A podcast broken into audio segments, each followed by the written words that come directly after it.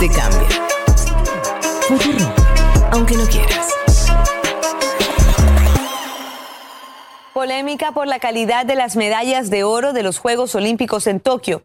Una atleta china publicó una foto de una medalla donde se observa que la capa de oro comenzó a despegarse. Más tarde confirmó lo mismo un campeón asiático en natación. Por su parte, el Comité Olímpico admitió que las preseas están hechas de materiales reciclados. Se trata del metal extraído de dispositivos electrónicos donados por japoneses. Sin embargo, afirmó que no afecta directamente la calidad de las medallas.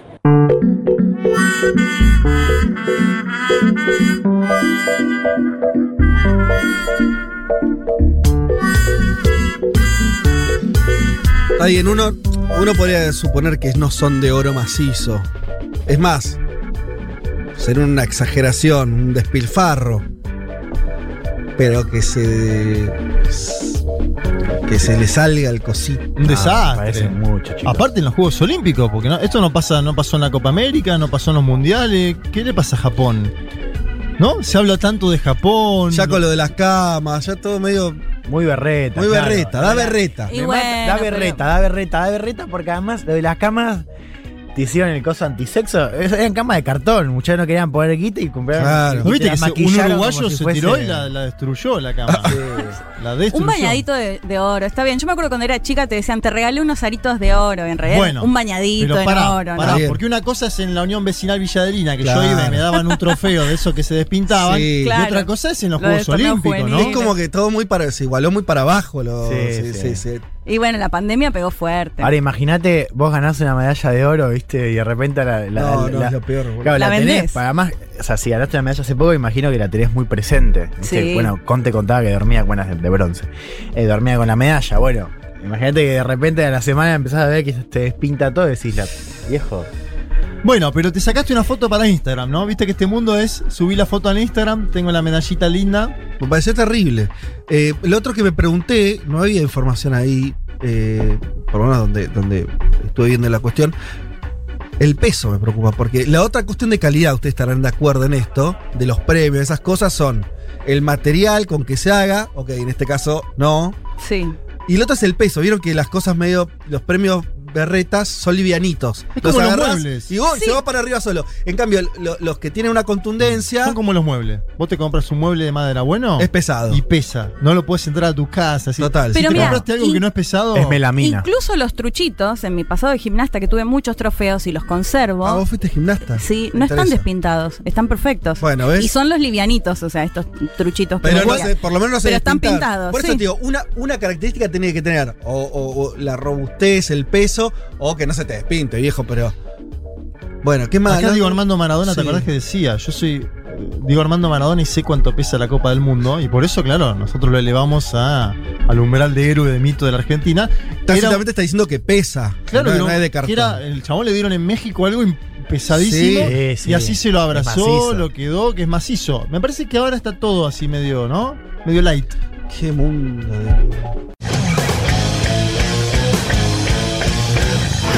Que estamos defendiendo el derecho a ser libre. Uma rígida política de controle da natalidade. I asked one of the top people in China. I'm going to deliver Brexit. Dicen que yo soy el presidente pobre. Pobres son los que quieren más. The International Monetary Fund is also a Nuestra gran nación, que viva México.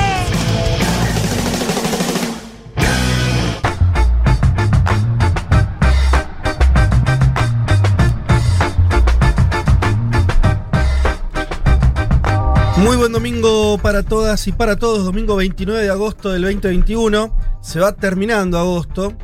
Ya entramos en ese mes. ¿El mejor mes del año, septiembre? Sí. Un poco sí. El Y segundo. más este No. año. No, segundo no. después de diciembre. Claro. No. Diciembre es el mejor. Ah, yo te iba a decir que era el Pero- peor mes del año es diciembre. Sí. No, me encanta. O sea, el, diciembre. el mes del año el mejor es enero, porque no. Ah, en general no se. Y no se No, trabaja en enero. enero, enero es re ¿O aburrido. no? ¿Se descansa? Tiene un punto igual.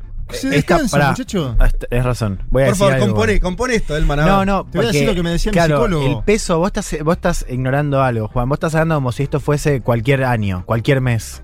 Septiembre, este septiembre, en este Bueno, año, es después de dos años de pandemia. Ahora, yo me voy de vacaciones Va a ser la septiembre. Pokémon. Acá va a ser. Me gusta, Va a me ser gusta. una nueva época. Yo voy a seguir Juan. trabajando seis días por semana. en- Pero vas a poder en salir. Para, escúchame, calorcito. enero sí te puedes tomar vacaciones, si no te puedes tomar vacaciones es lo peor, es la muerte, estar acá es horrible. Bueno, en Bueno, general. no, no diciembre, trabajamos. diciembre hay otra no atmósfera de enero, sí, o- o- fiesta. Ah, ¿no te llegó? Bueno, ¿No te llegó el memo? Ay, claro. Pero, eh, em, No, bueno, no, más que mantener la De- tradición, ¿eh? En déjenme- enero no se trabaja. Déjeme, déjeme. No, bueno, hay gente que trabaja esta radio. man. No, no, claro, Claro. Es, es medio voluntario, el que se quiere ir en febrero, está bien. No, está bien, vos, vos porque ponés las vacaciones arriba de todo. Para mí septiembre reúne muchas condiciones. A ver. Primero, Sí. se termina, empieza a terminarse el invierno. La Sí. idea es que se termina esa etapa más fría.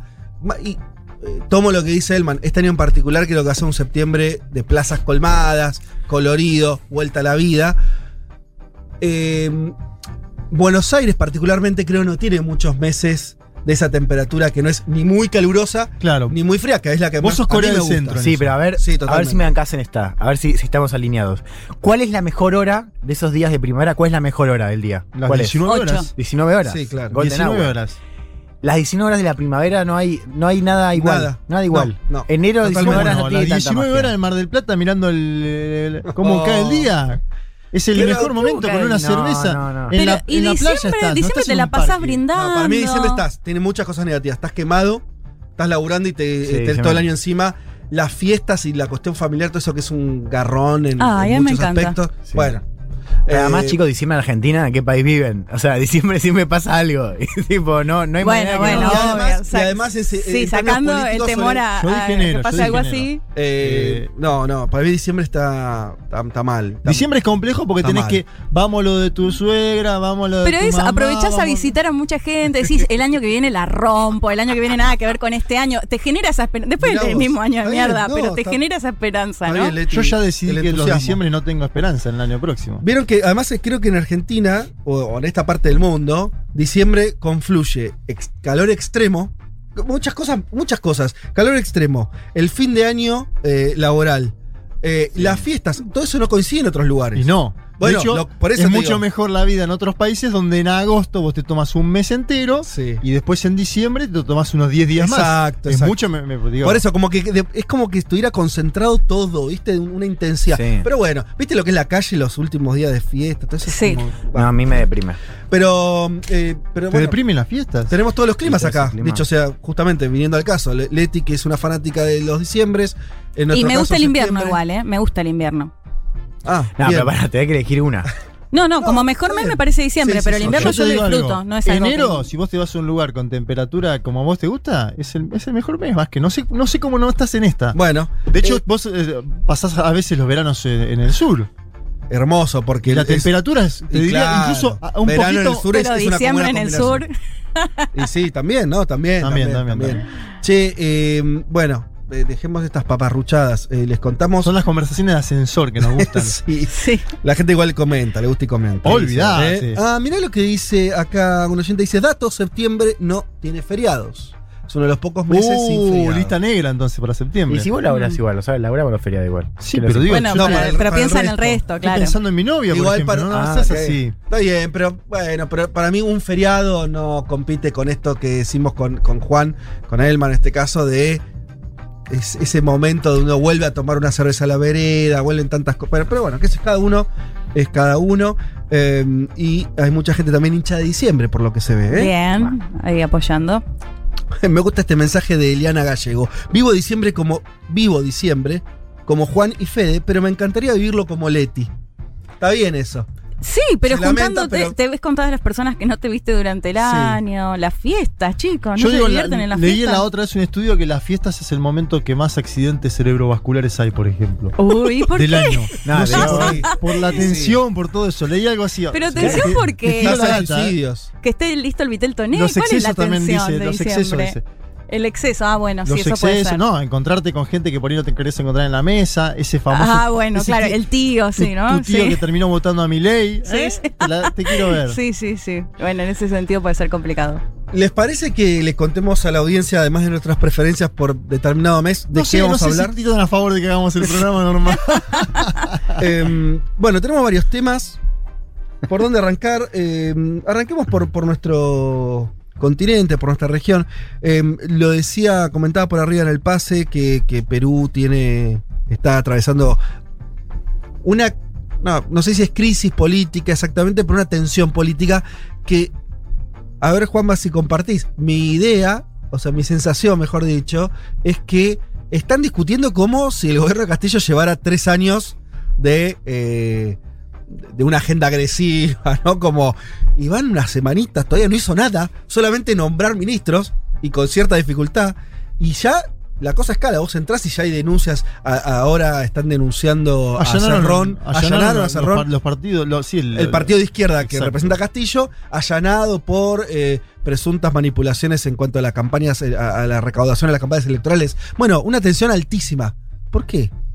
Bueno, porque es Perú, ¿no? Eh, y porque ser, ser presidente en Perú es un trabajo difícil, Mm. muy complicado. La noticia de la semana fue que el premier Guido Bellido y los ministros de Castillo superaron el voto de confianza en el Parlamento, ¿no? En este- esta especie de sistema semipresidencialista que es eh, semiparlamentarista, no sé, no sé qué, qué- qué- qué Eh, nombre sí. ponerle. O sea, se- está entre el presidencialismo y el parlamentarismo, algunos dicen Sí, se- Sí, semipresidencialismo. sí, pre- ¿no? semipresidencial- Claro. se- sería Es semipresidencialismo. más presidencialista Sí. que parlamentario, pero es un presidente débil. Lo que algo pasa así. que Es Perú, ya. Lo que pasa Perú. que Sistema peruano. lo que pasa que ya la primera prueba la superó Castillo, pero había con dudas, costo, ¿no? con costo. Con costo, se tuvo que tuvo que sacar a un ministro eh, y pasó algo en la semana que les traigo audios que por acá no nos enteramos demasiado y en Perú tampoco fue mucha noticia.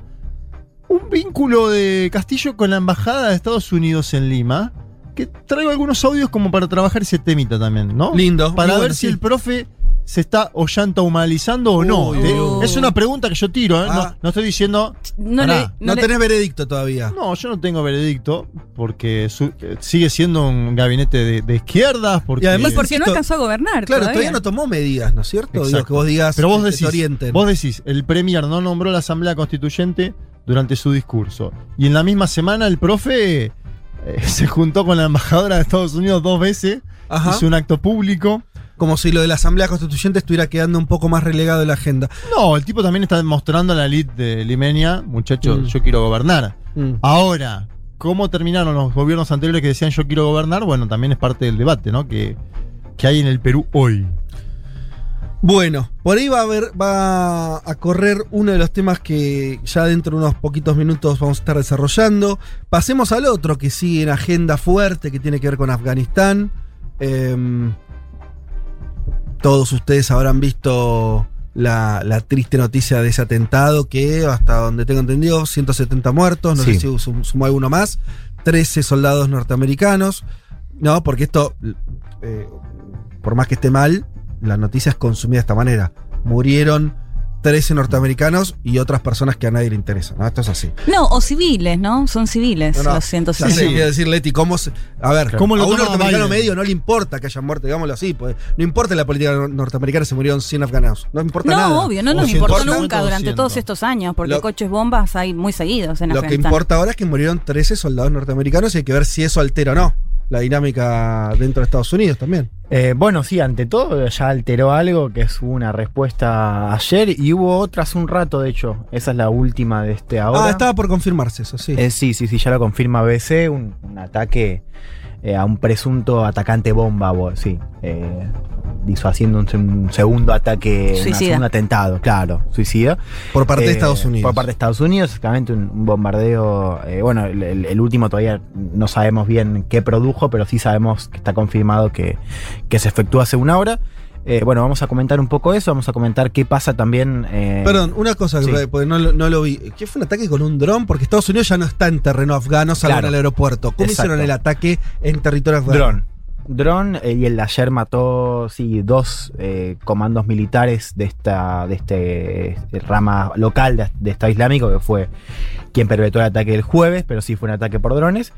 Y una situación que, claro, se extiende y se complica, ¿no? Para la Casa Blanca, que ya intentaba que esto, bueno, pase un poco a un segundo plano. Lógicamente, esto todavía no, no pasó.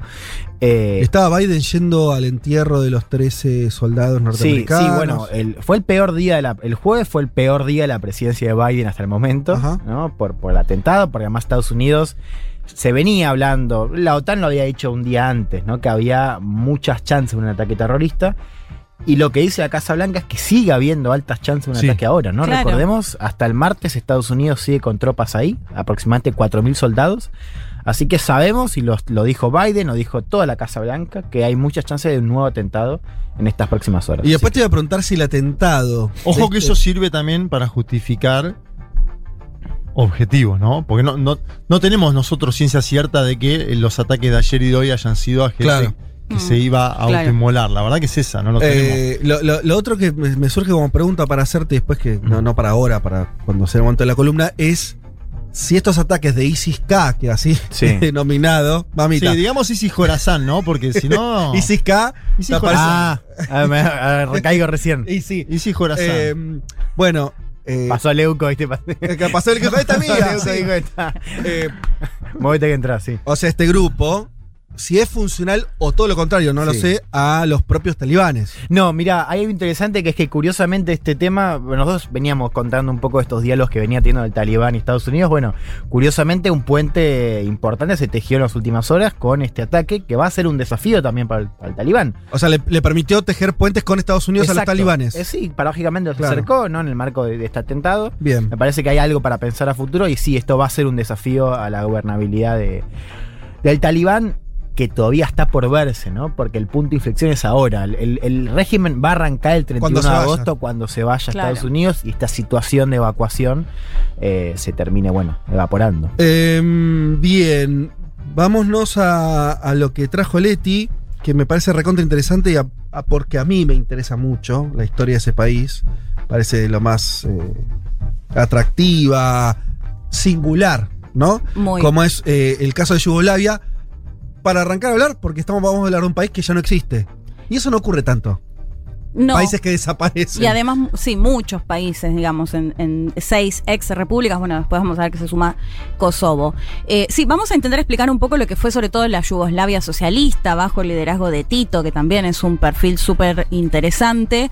Si bien hay otros antecedentes e incluso posterior también a la Yugoslavia socialista, nos vamos a enfocar un poco en esto, en esos años y sobre todo qué es lo que genera la división y cómo están hoy después de haberse justamente separado, después de haber dejado de ser eh, parte de Yugoslavia. Eh, sí, súper interesante. Además, eh, no sé si te encontraste con eso, pero hay mitos.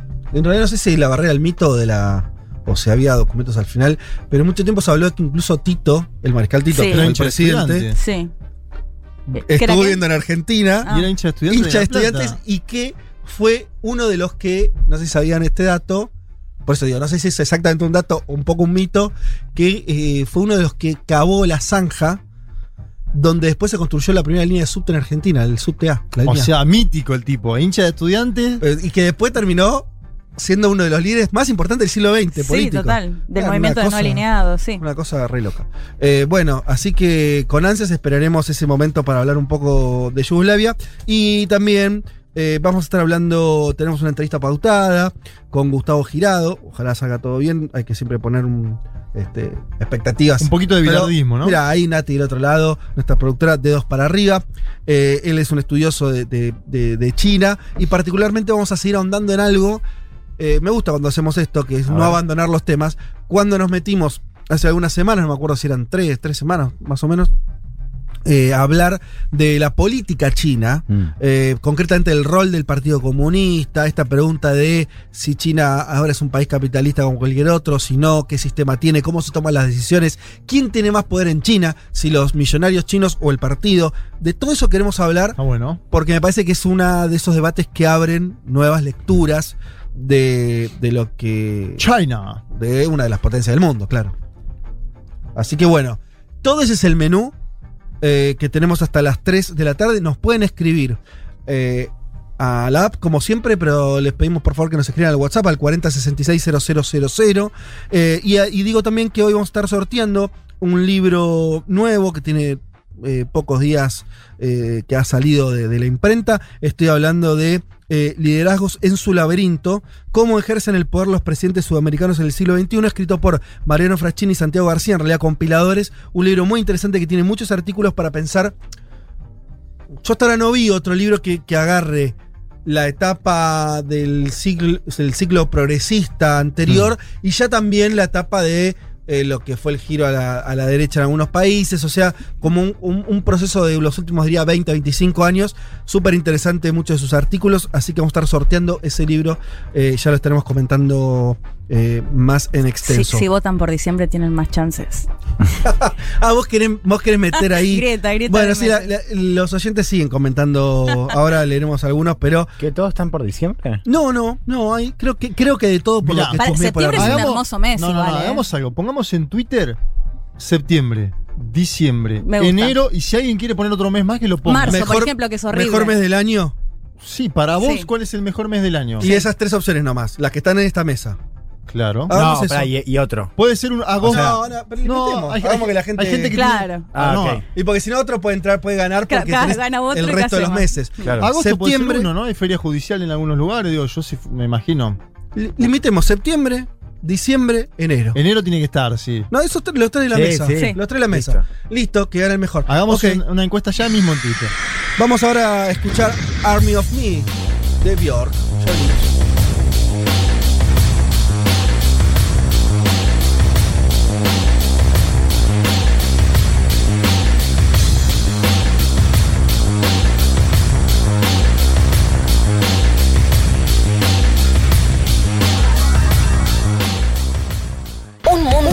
Un mundo de sensaciones. Vázquez, Carg, Martínez, Elman. Información justo antes de la invasión zombie.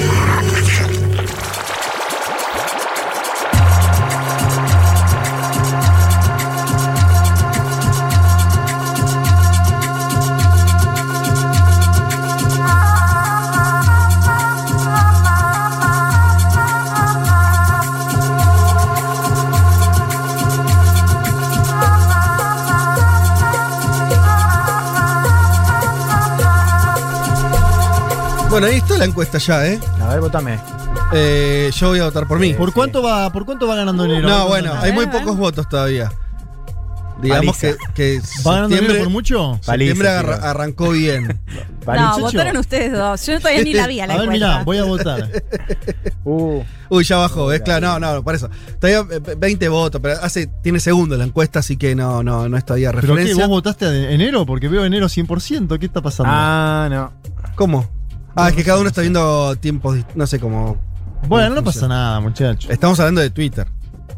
Mirá, por ahora va ganando septiembre. Por eso. 24 votos. Ah, mira. Lo que pasa es que, claro, estuvo mal no haber puesto agosto.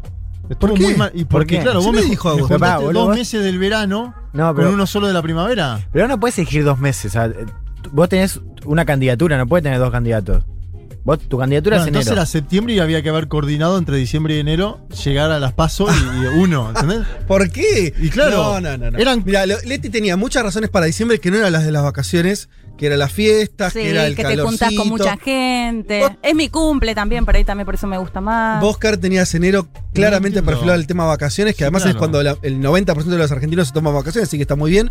Y acá teníamos septiembre en otro. Sí, birrita. Exacto. Así siete que horas. igual va a estar parejo, ¿eh? Pero Yo veo la que- birra que te tomás en diciembre. No, pero hay otro, hay otro gusto. El aire tiene gusto. El Leti. olor de diciembre es hermoso. No, no, el septiembre tiene gusto. El, El olor de diciembre es la pirotecnia, Leti, no sé. No, no, no, no, no. no. Che, eh, bueno, va- vayamos, eh, vayamos a, a- a Perú. Eh, ¿Por dónde querés arrancar a contarla entonces, Juanma? Vamos a empezar a contar por lo que pasó con el señor eh, Guido Villido.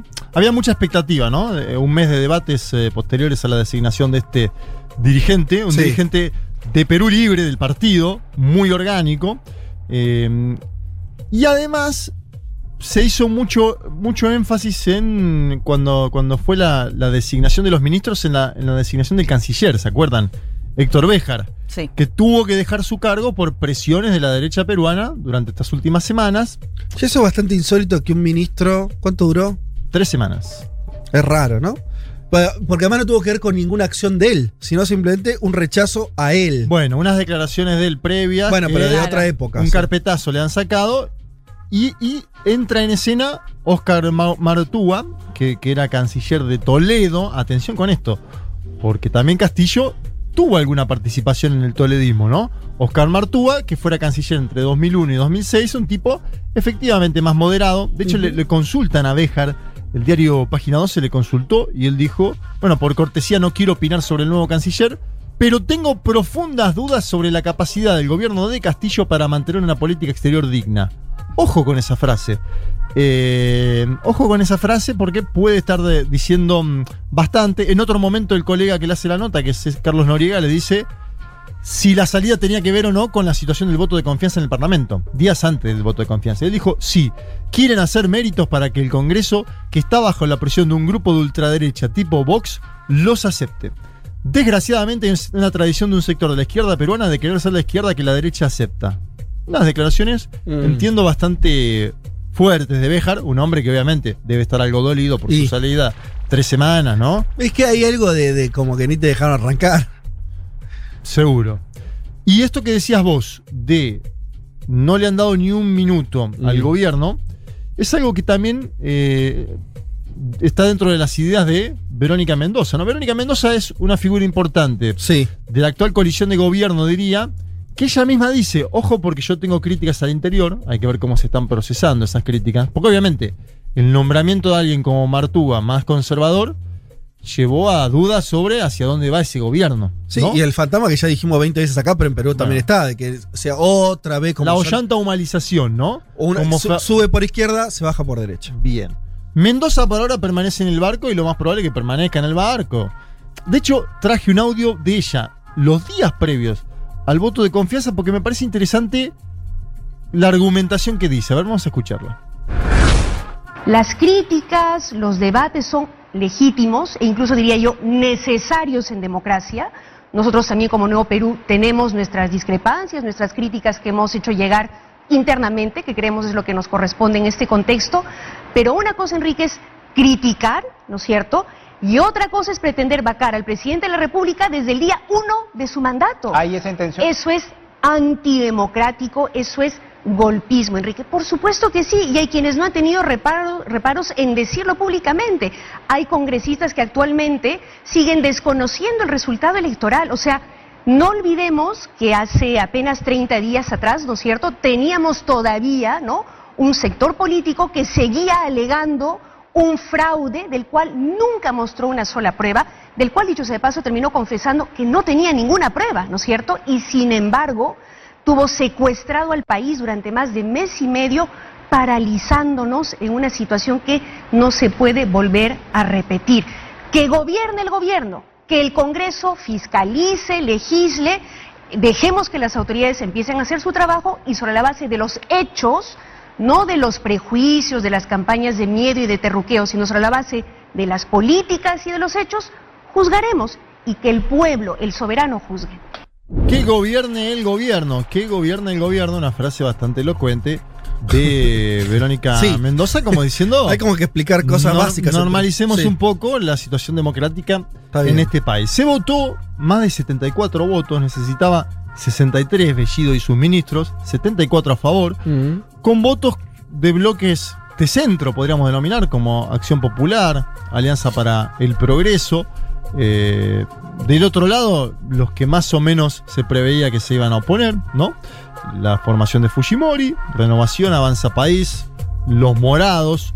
eh, y hubo un debate, nosotros comentamos algo en Seguro el otro día, pero lo traigo porque está bueno para entender también las contradicciones que hay en la política peruana en torno al nuevo gobierno, eh, que, que- que fue lo que la utilización del idioma quechua de parte de Guido Bellido, ¿no? Sí. El premier.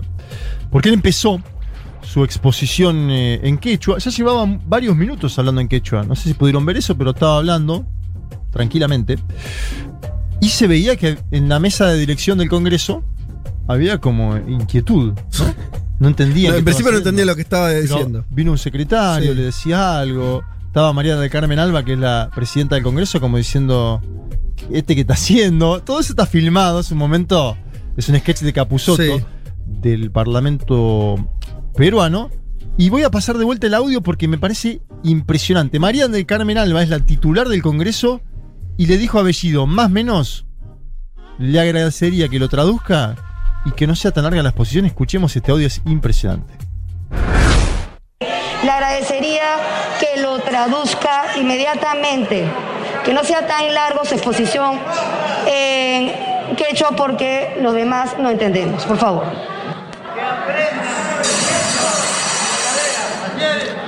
Guayjicuna Paraicuna. Constitución. Artículo 48, ñin. Quechua semepe. Castellano semepe no canches ni más guame.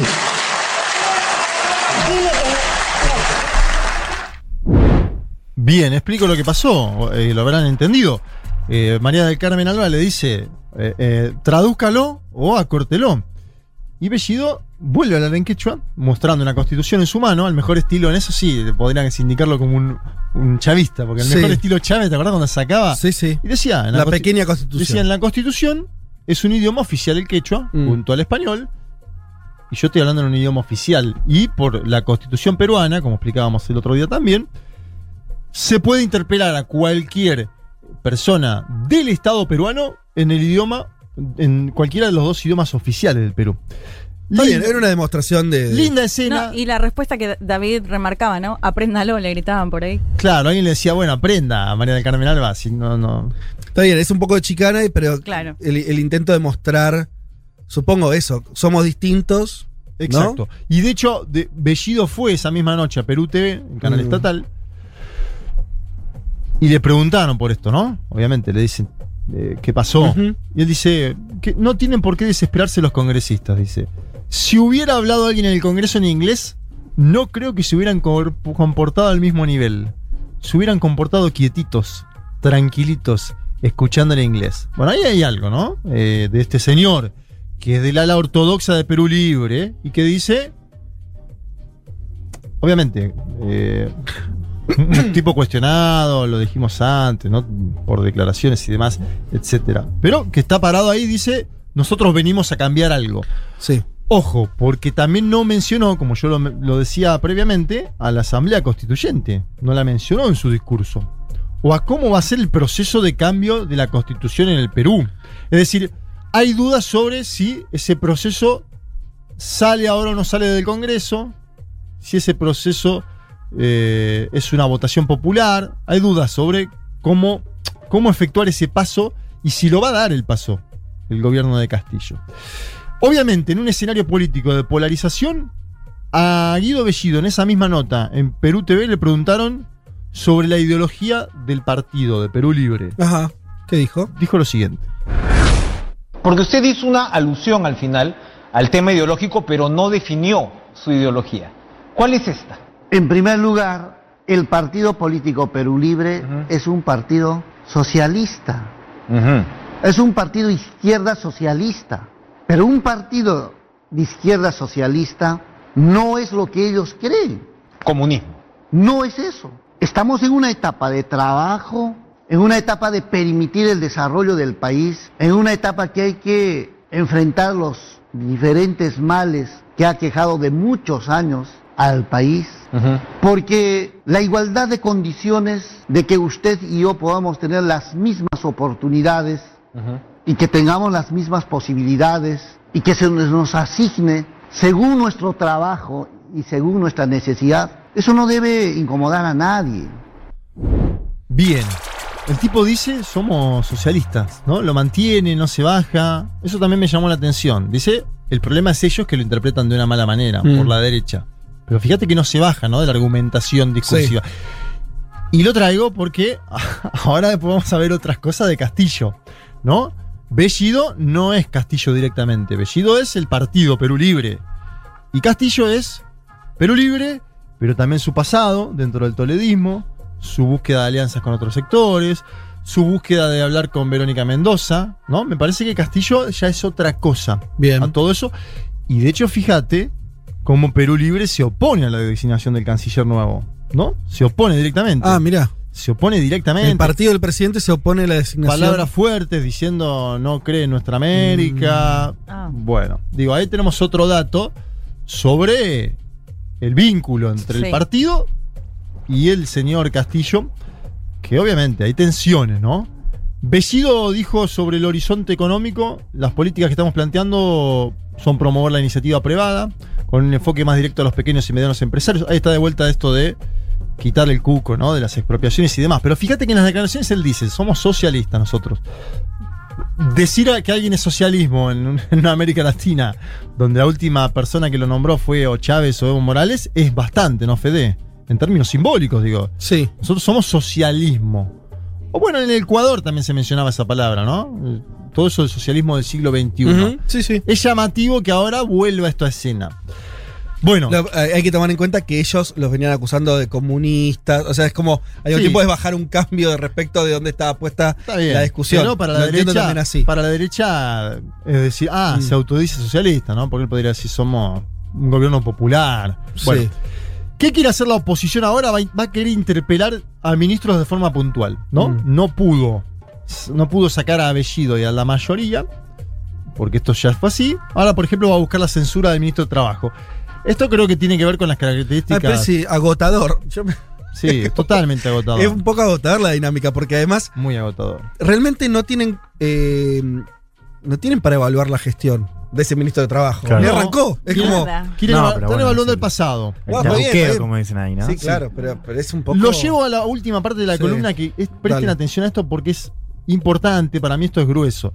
A la par que se estaba dando el debate en torno al voto de confianza para el señor Bellido y su gabinete, Castillo presidió la ceremonia de entrega de cuatro hospitales móviles donados por el gobierno de los Estados Unidos de América para el ejército peruano en San Borja.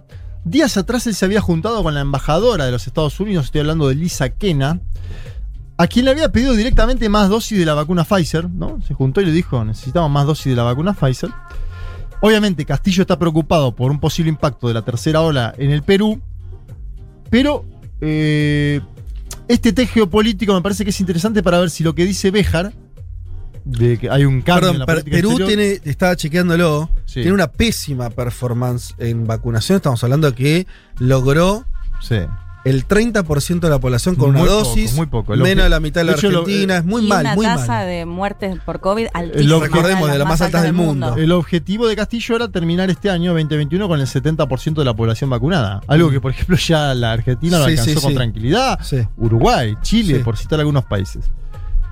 Escuchemos primero a la embajadora de los Estados Unidos para ver el tono en el cual le habla a Castillo. A ver, A ver. escuchemos un poquito. Damas y caballeros, hoy, en medio de la pandemia de COVID-19 y el desafío de la recuperación económica, los Estados Unidos y Perú se unen. Estamos comprometidos a trabajar junto con nuestros amigos peruanos para abordar desafíos compartidos, tales como la recuperación de una pandemia. Con ese espíritu me complace anunciar la donación de cuatro hospitales móviles. Todas las unidades con capacidad de 40 camas son completamente autosuficientes, con su propio generador y red eléctrica, cinco calentadores y cuatro estaciones para lavarse las manos. Bueno, tres empanadas lo que anunció, pero. eh, de hecho, fíjate que Argentina pasó lo mismo. Pero no estuvo el presidente de la Argentina en el anuncio. Claro, claro. En la Argentina hicieron lo mismo, ¿no? Eh, no estuvo el presidente de la Argentina. Y sí estuvo Castillo con un tono que. A mí me sorprendió un poco. ¿Ah, sí? Me- primero me sorprende que haya ido él. Sí. Lo puedo entender en el sentido de decir, me están queriendo voltear, me abrazo a lo que venga. Sleepy Sí. Biden, vení para acá. Lo puedo Sí. entender ahí. Ahora Castillo le tira flores directamente a la administración Biden. Habla en un momento de lealtad. que Yo no sé si la palabra elegida como para. ¿No? Em, ¿Podemos escuchar? Estoy, estoy muy ansioso ya con todo lo que dijiste. bueno, escuchemos, Pedro Castillo. ¿Cómo no agradecer el gesto y la solidaridad que se ha canalizado a través de Defensa Civil y qué bien que dejamos también no solamente en manos de las Fuerzas Armadas para que lleguen a las familias más lejanas del país. Que esto no se encierre, que esto no se quede acá, sino más bien hagamos presencia que el apoyo que viene de cualquier país y más aún viniendo de Estados Unidos, que tienen históricamente lazos históricos, valga la redundancia, no solamente para la salud, sino en otros sectores como la educación, como la agricultura, como la defensa misma, tenemos que invertir para que llegue a los últimos rincones del país. Hace unas horas, hace unos días, conversábamos con usted en, en- el despacho y bueno, y, eh, lo primero que hemos tenido que aclarar también con usted, hay unas cosas que la vamos a decir más adelante, pero haga llegar al presidente estadounidense nuestro, más, nuestro mayor reconocimiento, nuestra, nuestro apoyo también eh, de manera eh, leal, objetiva, y esperamos de que lo que se ha venido dando también no solamente sea un agradecimiento, sino en el marco de la reciprocidad en estos eh, espacios bilaterales con Estados Unidos, que es un socio histórico, ¿no? Esperamos de que saliendo de la pandemia nos sentemos a conversar para tratar temas urgentes como el tema de, de la educación. Bueno, no sé cómo lo notaron. No sé si No, muchas flores. Sí, tampoco se puede Sí. poner en malas, eso es una realidad, digo. No, con Estados no, Unidos. Vos esperabas algo peor. Sí, eh, quiero decir, me parece que no dijo nada. Claro, fue Me diplomático. parece que sí, eh, esto que decís, la presencia de él para recibir algo que es medio modesto en términos de donación, pero bueno. Bastante. Yo modesto. recordaba la situación de Perú porque al mismo tiempo no es la de Argentina. Quiero decir, Claro. lo de Perú se, la- se- se chocaron de frente con la pandemia y no, no tienen ni vacunas todavía hoy o tienen una, una vacunación muy eficiente. Eh, me, me interesa, volvamos como para el cierre, porque sí me parece que si vos juntás los datos que, tra- que trajiste, este vínculo con Estados Unidos, pero sobre todo esto de ceder, que es un poco lo que le empieza a decir el partido a Castillo, ¿no? Sea con el Ministerio de Relaciones Exteriores, con los nuevos nombramientos. A mí la duda que me queda es. Castillo ya está jugando un poco solo. Claro. eh, eh, O el- por encima. el problema de eso, que, que veo acá, aunque sea muy incipiente, insisto que cuando empecemos a. Los gobiernos se ven con lo que hacen. Y ahí, como que. En la cancha se ven los pingos. Cuando empiecen a tomar medidas, en dos minutos más o menos te vas a dar cuenta, no el grado, pero sí la dirección. Hay algo en política que es fácil ver, que es la dirección. Después los grados es mucho más discutible, ¿no? Cuán de derecha salen, cuán de izquierda. Y esa es una discusión, es lo lindo de la política, va a estar toda la vida discutiendo eso. Ahora la dirección es más clarita. si va por un lado o para el otro. Eh, yo lo que no entiendo es para dónde va a correr Castillo, porque vos me decís, con lógica, Asamblea Constituyente la tiene difícil en términos legales y, y- y- lo, vos trajiste que el primer ministro no la nombró. Eh, No la nombró. Enfrentamiento a una cosa más antiimperialista, evidentemente no va a ir por ahí ahora. Eh, componedor un poco con los votos que necesita el Congreso. ¿Qué vas? O sea, con alguien te tenés que pelear si querés cambiar algo. Bien. No, no está clara esa agenda, ¿no? ¿Cuál- a qué, qué enemigo va a elegir? No, No, no creo está que alcance la gente que no quiere que hablen quechua, para decir que es un poco. No, no es simbólico eso que está pasó. bien, pero ¿no? por eso no construye un, un otro ahí. Tampoco. Me parece que lo- el objetivo primero es ordenar económicamente. Un país que en las últimas semanas tuvo unos desbarajustes que no ha tenido en las últimas décadas, te diría, y que es producto también de estas tensiones. Sí, la devaluación primero- del, del sol. El primer objetivo es ordenar eso, lo tiene a Pedro Franque, que entiendo es un conocedor en la materia, pero bueno, he visto muchos conocedores en la materia tropezar en He toda visto. América Latina. He visto las mentes más. No, digo, al- ojalá le vaya bien al señor Pedro Franque. Lo que digo es, eh, también es complicado porque, si bien hubo un voto de confianza, es el más bajo de la historia de los últimos años en el Perú, ¿no? Eh, de los presidentes, en términos de los votos en el legislativo. Y esto de la oposición ahora va a ir a- puntualmente a bajarle al ministro de Trabajo. Bueno, por, eso digo, no puedes seguir en esa dinámica eternamente. No, seguro. Yo creo que Cas- Castillo tiene que apuntar a, a- a algunas medidas en lo económico Mm. Que no sean grandes nacionalizaciones, porque ahí la va a tener complicada. Sí. Pero que, que sea discutir la minería, por ejemplo, algún tipo de gravamen en torno a la minería. Sí, era una de las promesas de Eh, campaña, sí. Me parece que va a tener que infilar para ese lado. Si es que quiere obtener una base de apoyo popular más fuerte, más significativa, y si es que quiere plasmar ese voto que hubo en el, en el Perú profundo del que siempre hablamos, bueno, que lo termine apoyando para, para seguir sobreviviendo. Eh, Te digo, es medio, medio triste en un punto esto de a, a dónde está parado Castillo. Está parado en la supervivencia de su gobierno, de un gobierno que acaba de empezar. Mm. Eh, No tuvo luna de miel. Las principales dos medidas de campaña, nacionalización de hidrocarburos, por ahora, No. no. Reforma constitucional. Por tampoco. ahora, no. Sí. Bueno, por eso, eh, el tema es que también él tiene que construir algo. A ver, siempre y cuando sea, quiera ser un presidente de ruptura, porque también, si no la otra, va a ser que se va a deshilachar rápidamente y será lo que ya dijimos que ocurre en Perú tantas veces. Bueno, Pero- esa era mi duda cuando traje lo de Estados Unidos en el sentido Mm. del vínculo, ¿no? Claro. Eh, en general, los presidentes peruanos arrancan además por ahí. Bueno, exacto, Creo que una- un viaje de Ollanta Humala rápidamente a Washington Sí. a las semanas de ser presidente, que ya volvió otro. Y lo de Toledo creo que también, si bien él no asumió como de izquierda Toledo, ¿se acuerdan? Eh, ¿Qué fue? ¿El 2006? Seis, seis, seis. Eh, por- yo me acuerdo bien que venía con un aire... 2006 ya había varios gobiernos No, progresistas. es en la- Humala, ¿eh? Seis es Humala. Ah, perdón. ¿Y Tol- Toledo es antes? Toledo es previo. Bueno, pero también venía con un, con un este, co- con cierto aire progresista y también ahí eh, eso migró rápidamente. Ahora, bueno, el tema es para, por eso, algo tiene que... Y en el medio tiene allanamientos de la justicia y la policía Mm. a los inmuebles de Perú Libre, ¿no? Sí. Eh, entonces tenés un Congreso que le ha dado un voto de confianza, pero que ahora le quiere voltear a los ministros. Claro. Una justicia que avanza sobre los propios locales del partido de gobierno. Un presidente peleado con el dirigente máximo del partido de gobierno. Eh, una campaña de vacunación que no termina de avanzar. Una nueva alianza con los Estados Unidos de América y, si se quiere, cierto congelamiento, esta idea norteamericana que traía el canciller Béjar. Bueno, hay muchos focos en simultáneo abiertos, pero podemos decir que Castillo pasó la primera prueba de fuego. Esto, sin lugar a dudas, también es un dato para Castillo, porque Castillo. Castillo podría haber caído todo su gabinete No, no, eso está, ministerial, está claro. ¿no? Sí, sí. Pero me parece que eligió eh, por ahí confrontar menos esta semana, ¿no? O, Sí, confro- sí, sí. o confrontar en lo simbólico, que, que Bellido hable en quechua, confronte con María del. Carmen Alba, es algo más simbólico. Total. Mientras va generando. eh, es que en algún- en algún momento, por eso acá no, no- no es que estoy diciendo, che, ¿qué- ¿qué pasa que no, no están nacionalizando cosas? Lo que no se ve es cómo va a acumular para hacer algo distinto y que no se lo lleve en puesto. Tal vez no con el voto del Congreso, sino en su programa de gobierno.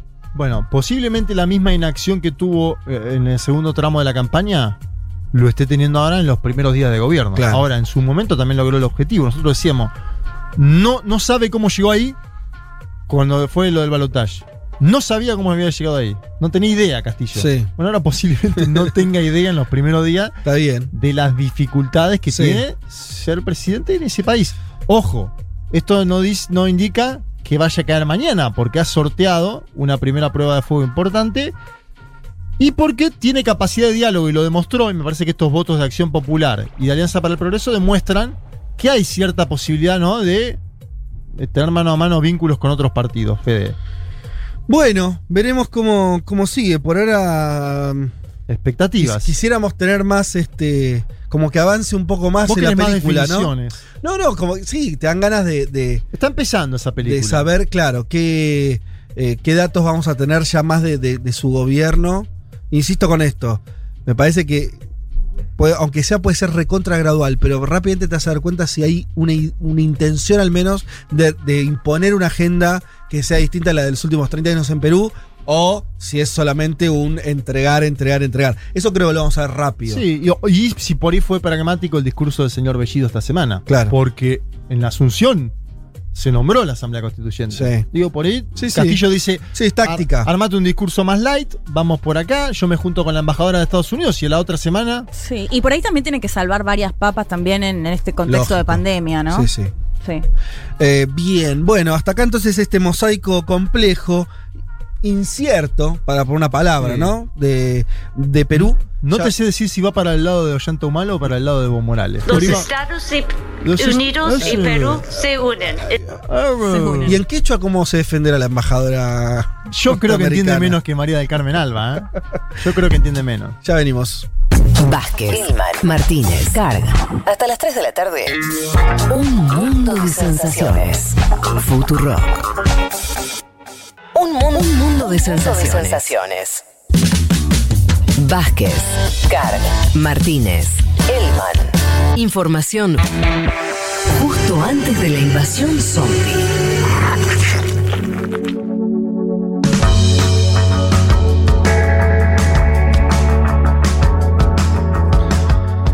Tenemos muchos mensajes de nuestros oyentes, por ejemplo Maximiliano, que nos escucha siempre desde Santa Fe y nos dice, es muy interesante el desarrollo histórico de Perú. Después de mediados del siglo XIX tuvo muchas dificultades para realizar su acumulación primitiva del capital. Mirá, mucha teoría acá. Eh, Mucha sobre todo. Sobre todo por las limitaciones del comercio del guano, el Estado terminó siendo un intermediario entre los prestamistas y su clase burguesa parasitaria de ese ciclo. ¿eh? Eh, hoy día creo que en Perú es un caso muy particular, estructuralmente muy poco comparable con otros países latinoamericanos. Concuerdo en que es poco comparable, en que tiene una historia... Bueno, si bien todos los países tienen una historia singular, es verdad que lo venimos diciendo acá, eh, no por nada Perú está muy desprendido de todos los ciclos políticos regionales. Sí, señor. Eh, no es el único caso, pero eh, es verdad que es bastante pronunciada esa singularidad. También tenemos Quique, eh, nos manda, Quique Fredes nos manda una foto, no sé dónde está, pedaleando y escuchando un mundo, ahí en un- una linda zona de casas bajas. Eh, ¿Qué más tenemos por acá? Eh, Juan desde Colombia nos escucho en diferido, por eso apenas envío mi versión de. Ah, no, pero esto es otra cosa. ¿Qué- Y que vaya con, perdón, el oyente anterior programa. con el casco, ¿eh? Ah, no, aquí hay un oyente de Colombia que está escuchando otro programa ahora. ¿Cómo? En diferido, claro. Porque dice envío mi versión de Buen Día Nena, que es un tema de Segurola. Corregime si tenés la misma eh, info, le digo acá a nuestro operador David Bueno. que dan así. Que de paso decimos, David, último día que nos va a operar. No. Así Sí, que lo estamos despidiendo. pena. Una pérdida tremenda, pero Sí, siempre en sí. nuestros corazones. Totalmente. Che, Ay, eh, parece que se hubiese muerto. Siempre, sí, sí, siempre. siempre Lo mataste. bueno, muchos oyentes acá eh, ¿Cómo es mandando mensajes. ¿Tenés a mano? Eh, sí, va ganando septiembre, che. Vamos. Oh, qué mal, qué mal. Con un sólido 47% de voluntades. ¿eh? Pero ya, ya nos meteremos allí. Vamos ahora a nuestra entrevista que les teníamos prometida. Eh, creo que ya está en comunicación. Sí, ya está en comunicación entonces Gustavo Girado. Él es magíster en Relaciones Internacionales de Flaxo, director del posgrado de- en estudios en China contemporánea de Lanús y licenciado en Economía eh, en la UBA. Eh, Gustavo, te saluda Federico Vázquez. ¿Qué tal? ¿Qué tal, Federico? ¿Cómo estás? Bien, bueno, te agradecemos muchísimo este tiempo y, y esto- estos minutos que vamos a conversar con vos, eh, porque, mm, bueno, lo comentábamos en la apertura, nos interesaba hablar con, hablar no de China en general, sino de algunos aspectos que sé que, que vos venís laburando porque te hemos leído, te hemos escuchado eh, en distintos lugares. Concretamente, a mí, por lo menos a esta mesa, nos interesa la estructura de poder en China. Yo te digo lo que, lo, lo que veníamos comentando, a ver si te parece lo mismo o no. Obviamente las dos van a valer. Lo que nosotros veíamos en los últimos movimientos, y so- me refiero a, por ejemplo, las decisiones eh, de últimas del gobierno chino que en el marco de controlar más a sus, a sus empresarios, de fijar limitaciones. Lo uno también a los festejos del Partido Comunista de los 100 años recientemente. Algo que creo que en Occidente se pasa por arriba, que es que en China gobierna el Partido Comunista, en todo el sentido que tiene eso, y que está lejos de ser un detalle a la hora de pensar ese famoso qué es China, si es un país capitalista más o no. Y, nos encontramos de pronto con que incluso a, a tipos con tanta guita que en otros países manejan más que los presidentes, ¿no? En China eso no corre. Bueno, son varias cosas juntas. Este, eh, no, no corre como en Occidente, porque muchas cosas no corren como en Occidente. Claro. Este, y, mm, si me permitís un solo comentario añadido a, a lo que vos dijiste Sí. muy bien. Eh, hay, hay un elemento más distinti- distintivo. Vos dijiste que el Partido Comunista gobierna. Yo te digo que el Partido Comunista creó la República Popular. Porque en 1949, el 1 de octubre, lo que hace Mao Zedong es anunciar la creación de la República Popular China, este, con lo que para ellos deja de existir la República de China, que se había creado 40 años antes, más o menos, Claro. en 1911. Entonces, eh, no te- ahí tenés, como hablaban hace un ratito de Perú, que se Sí. desclasa de los ciclos este, Sí. latinoamericanos, acá tenés, uh, tenés una situación en la cual este, un partido crea una república. Y el problema en todo caso sería que el Estado coopte al partido, cuando en realidad el discurso que nosotros estamos acostumbrados a, a escuchar, sobre el que leemos, es que eh, los integrantes de los sistemas políticos co- se queden con el Estado. Este, eh, exactamente al revés, ¿no es cierto? Aquí el, pro- el problema en China sería que el Estado coopte el partido, cosa que no sucede en la medida que el partido sea eh, gestionado con la rienda corta, como lo viene siendo prácticamente desde su creación. El, la, eso, digamos, con respecto a lo primero que comentabas, Sí. este, y con respecto a lo segundo, lo de los empresarios, Sí. es, sí, yo no lo asociaría a, como mencionaron recién, al centenario del Partido Comunista Chino. No, no asociaría una cosa con la otra. Ahí hay un, un elemento de tiempo importante porque mm, eh, salgamos un poquito del árbol, mirá el bosque y fíjate lo que está pasando en la Unión Europea desde hace algunos años con la problemática de los monopolios tecnológicos y Sí. también la misma legislación norteamericana que está cambiando rápidamente. Eh, Recuerdan que a Zuckerberg, y a, este, a, este, a Bill Gates se los ha llamado a declarar, este, han sido sentados en el banquillo, se le han puesto en Europa multas terriblemente importantes a empresas como Facebook, eh, justamente por el, el uso de la posición dominante, pero básicamente por lo que hacen o lo que podrían eventualmente hacer con la información, cosa que de hecho hacen porque lo han reconocido jurídicamente mm, con Cambridge Analytica cuando en Londres se los sentó en el banquillo por el tema de la manipulación de las elecciones en distintos lugares del mundo, eh, o de, perdón, de intervención en las elecciones en distintos lugares del Sí. mundo, eh, en China, en China, esas, esas empresas equivalentes, por poner una palabra, no, no, no es que sean equivalentes, pero para, para hablar de Tencent, ZTE, este, y todas las estas tecnológicas chinas que son los, los unicornios de ellos, estas empresas como Huawei tan grandes y tan Sí. importantes, eh, que compiten ¿no? Eh, con, empresas de Occidente en segmentos de altísima, de alta tecnología, pero que básicamente controlan el conocimiento, eh, esta, el, momento es el mismo, la, disputa por los espacios hegemónicos se da en un determinado territorio, es decir, hay, un espacio en donde esto se disputa, y lo que China, yo estoy percibiendo, es que frente a lo que está sucediendo en Europa y en el hemisferio norteamericano, ellos quieren no transitar por ese camino porque son diferentes, son otra cosa. Entonces, ¿En qué, eh, sería, ¿En qué sería lo dif- Yo pensé mira. que, me, que me ibas a ver si entendí. no, no, comprendo. Sí. Sí, sí, es, es que esto es muy largo y es muy difícil. Yo hago un esfuerzo de síntesis importante y me cuesta un poco. Les pido disculpas por eso. El, ah, hay van cuatro bancos públicos en China tremendamente grandes, son de los cuatro entre los cinco más grandes del mundo. ¿no? Y, eso, y, y esa banca pública eh, ha sido el, el instrumento financiero para que la República Popular China convierta el crecimiento en desarrollo. Esto Sí. es, haya, haya hecho de que una sociedad muy empobrecida y campesina se transforme en una sociedad de ingresos medios, este, equivalente, digamos, a cualquier país de Occidente de, de medio ingreso. Entonces, son, han sido instrumentos financieros eh, muy importantes que hoy por hoy tienen también un, este, un, eh, un norte político que es hacer que el yuan renminbi, esto es la, la moneda que se imprime y se acuña en China, eh, la, que expresa las relaciones sociales de producción de China, la moneda, eh, tenga eh, más importancia a nivel global, por lo cual para a China le conviene en términos políticos que sea demandada, que sea requerida. Por eso, quienes la usan, los bancos, no deberían perder fuerza frente a una gran cantidad de empresas, y acá te junto las dos cosas, como las tecnológicas que se han lanzado a los mercados financieros con los micropréstamos.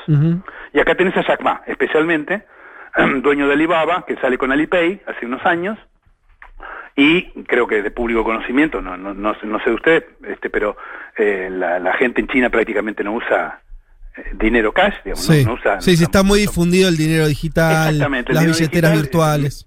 Eh, y sorprende, ¿no? Digamos, al, al trapito en la- al trapito le pagas con el, con el celular. El trapito te pone el, el celular, se, se chocan los dos, Claro. vibran ambos y la transferencia se hizo. Este, eso, digamos, lo, lo vi y me sorprendió. Wow, sí, sí. Lo vi hace varios años y yo no lo podía creer.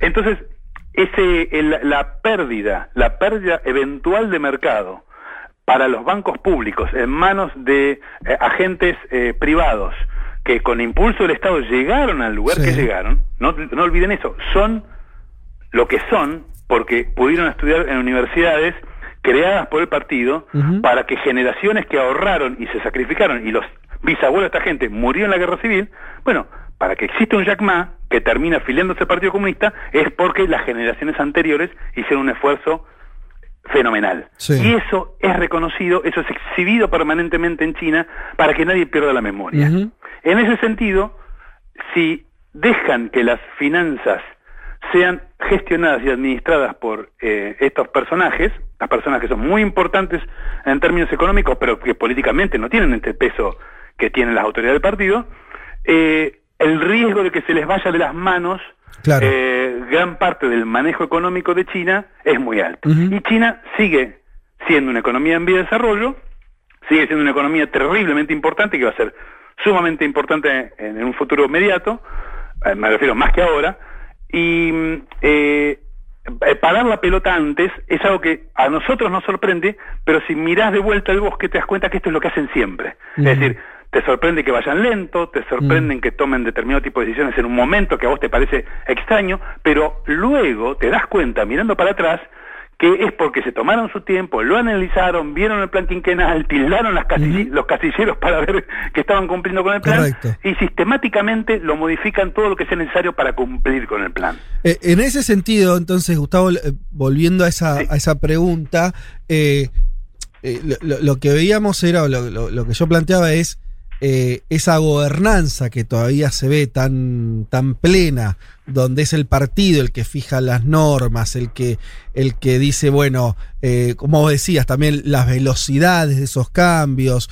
eh, veíamos incluso el en términos de, patrimonio, Jack Ma era el hombre más rico de China, después quedó con una media decisión de no sé qué ministerio pasó, cambió de rango son cosas que... Desapareció durante dos meses de los medios. Claro, son cosas Porque que... Salía, salía, salía con, una, con una oferta de acciones para justamente ampliar la capacidad de una de estas empresas de prestamistas y, le cortaron el cogote en, en 48 horas y, tenía todo armado para salir incluso al sistema, a, a los mercados norteamericanos, europeos, y, y lo pararon en seco. Fue una cosa sorprendente. Y ahí empezó todo para el público, pero esto claramente son medidas que venían programándose de antes. En ese sentido, lo que yo te preguntaba, o, refinando la pregunta, sería, ¿vos entonces crees que ese poder de sintetizado en el Partido Comunista es un mm. poder remanente desgastado o al revés? ¿O ves que mantiene claramente la dirección, no la capacidad de direccionar a la sociedad china para donde quiera que vaya?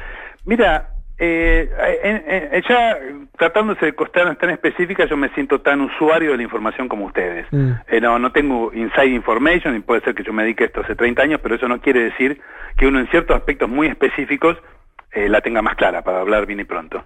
Em, eh, a mí me parece que lo que ha demostrado la vigencia del centenario del partido es que son lo suficientemente flexibles como para que puedan cambiar 180 grados su orientación en forma inmediata sin desperdiciar apoyo popular.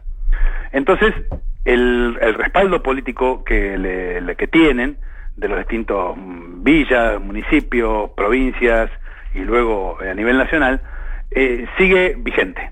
La gente sigue sintiendo que el partido existe para responder a las necesidades de la gente.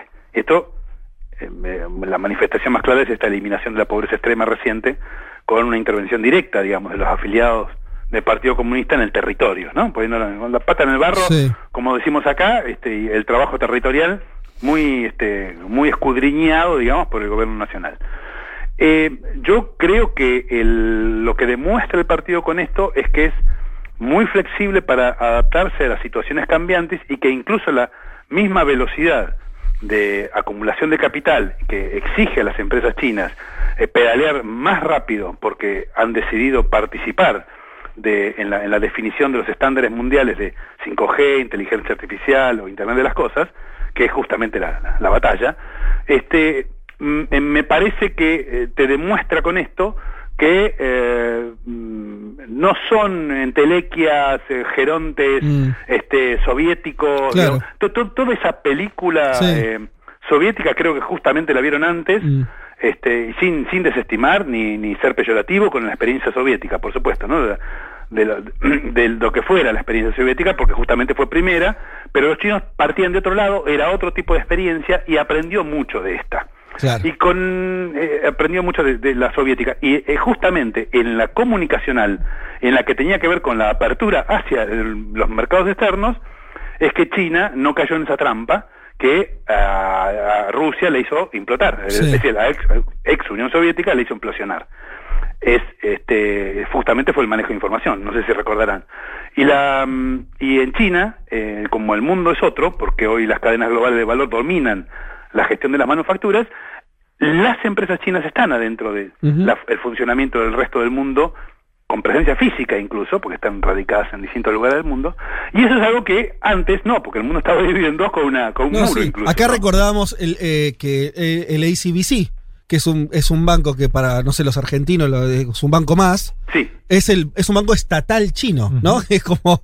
eh, y, eh, y después entra. eh, Acá juega como si fuera el banco francés, digo, como, como cualquier otro banco privado, pero es un banco estatal chino. Claro, pero mira qué interesante tu pregunta. El banco este que vos decís viene a Argentina, compra el paquete del Standard Bank, que Sí. estaba acá, que tiene origen sudafricano, por lo tanto tenía una cierta experiencia en los temas de minería. La mayor cantidad de sucursales están en el noroeste argentino y Mm. los chinos van antes, antes de que aquí estemos hablando del litio, que aquí estemos hablando de la explotación de las minas del noroeste.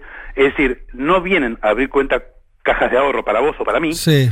sino que vienen para trabajar a futuro con el financiamiento que van a requerir cuando los capitales eh, pasen a trabajar en Sudamérica Claro. este, en la explotación de eventualmente de manufacturas, pero si no explotación primaria de recursos. Gustavo, eh, te saluda Juan Manuel Carg. ¿Cómo le va, Juan Manuel? Bien, a vos cómo te va. Eh, Bien, querido, gracias. Mira, lo que pienso es lo siguiente, escuchándote, que perdió mucho peso Jack Ma, es algo obvio, lo venimos detallando también en este programa hace tiempo, o sea que perdieron peso una parte de los empresarios de China por alguna decisión del Partido Comunista de China y sobre todo de su comité central. Ahora yo te digo, si pierde peso Jack Ma y los empresarios es porque gana peso otra persona. En este caso estoy pensando directamente en el presidente de China y el líder del Partido Comunista, Xi Jinping. Y te quiero preguntar, ¿qué tiene Xi Jinping que no tienen los liderazgos previos en China? Porque esto también me parece que hay algo de personalidad, como para esto de la quinta generación, su liderazgo, que haya entrado en la constitución al nivel de Mao, estando vivo, cuestión de que, que- que Mao no logró. Eh, ¿Cómo definirías hoy a Xi Jinping y a, su, peso dentro de la propia estructura de poder de China? El- ¿Cómo lo definiría?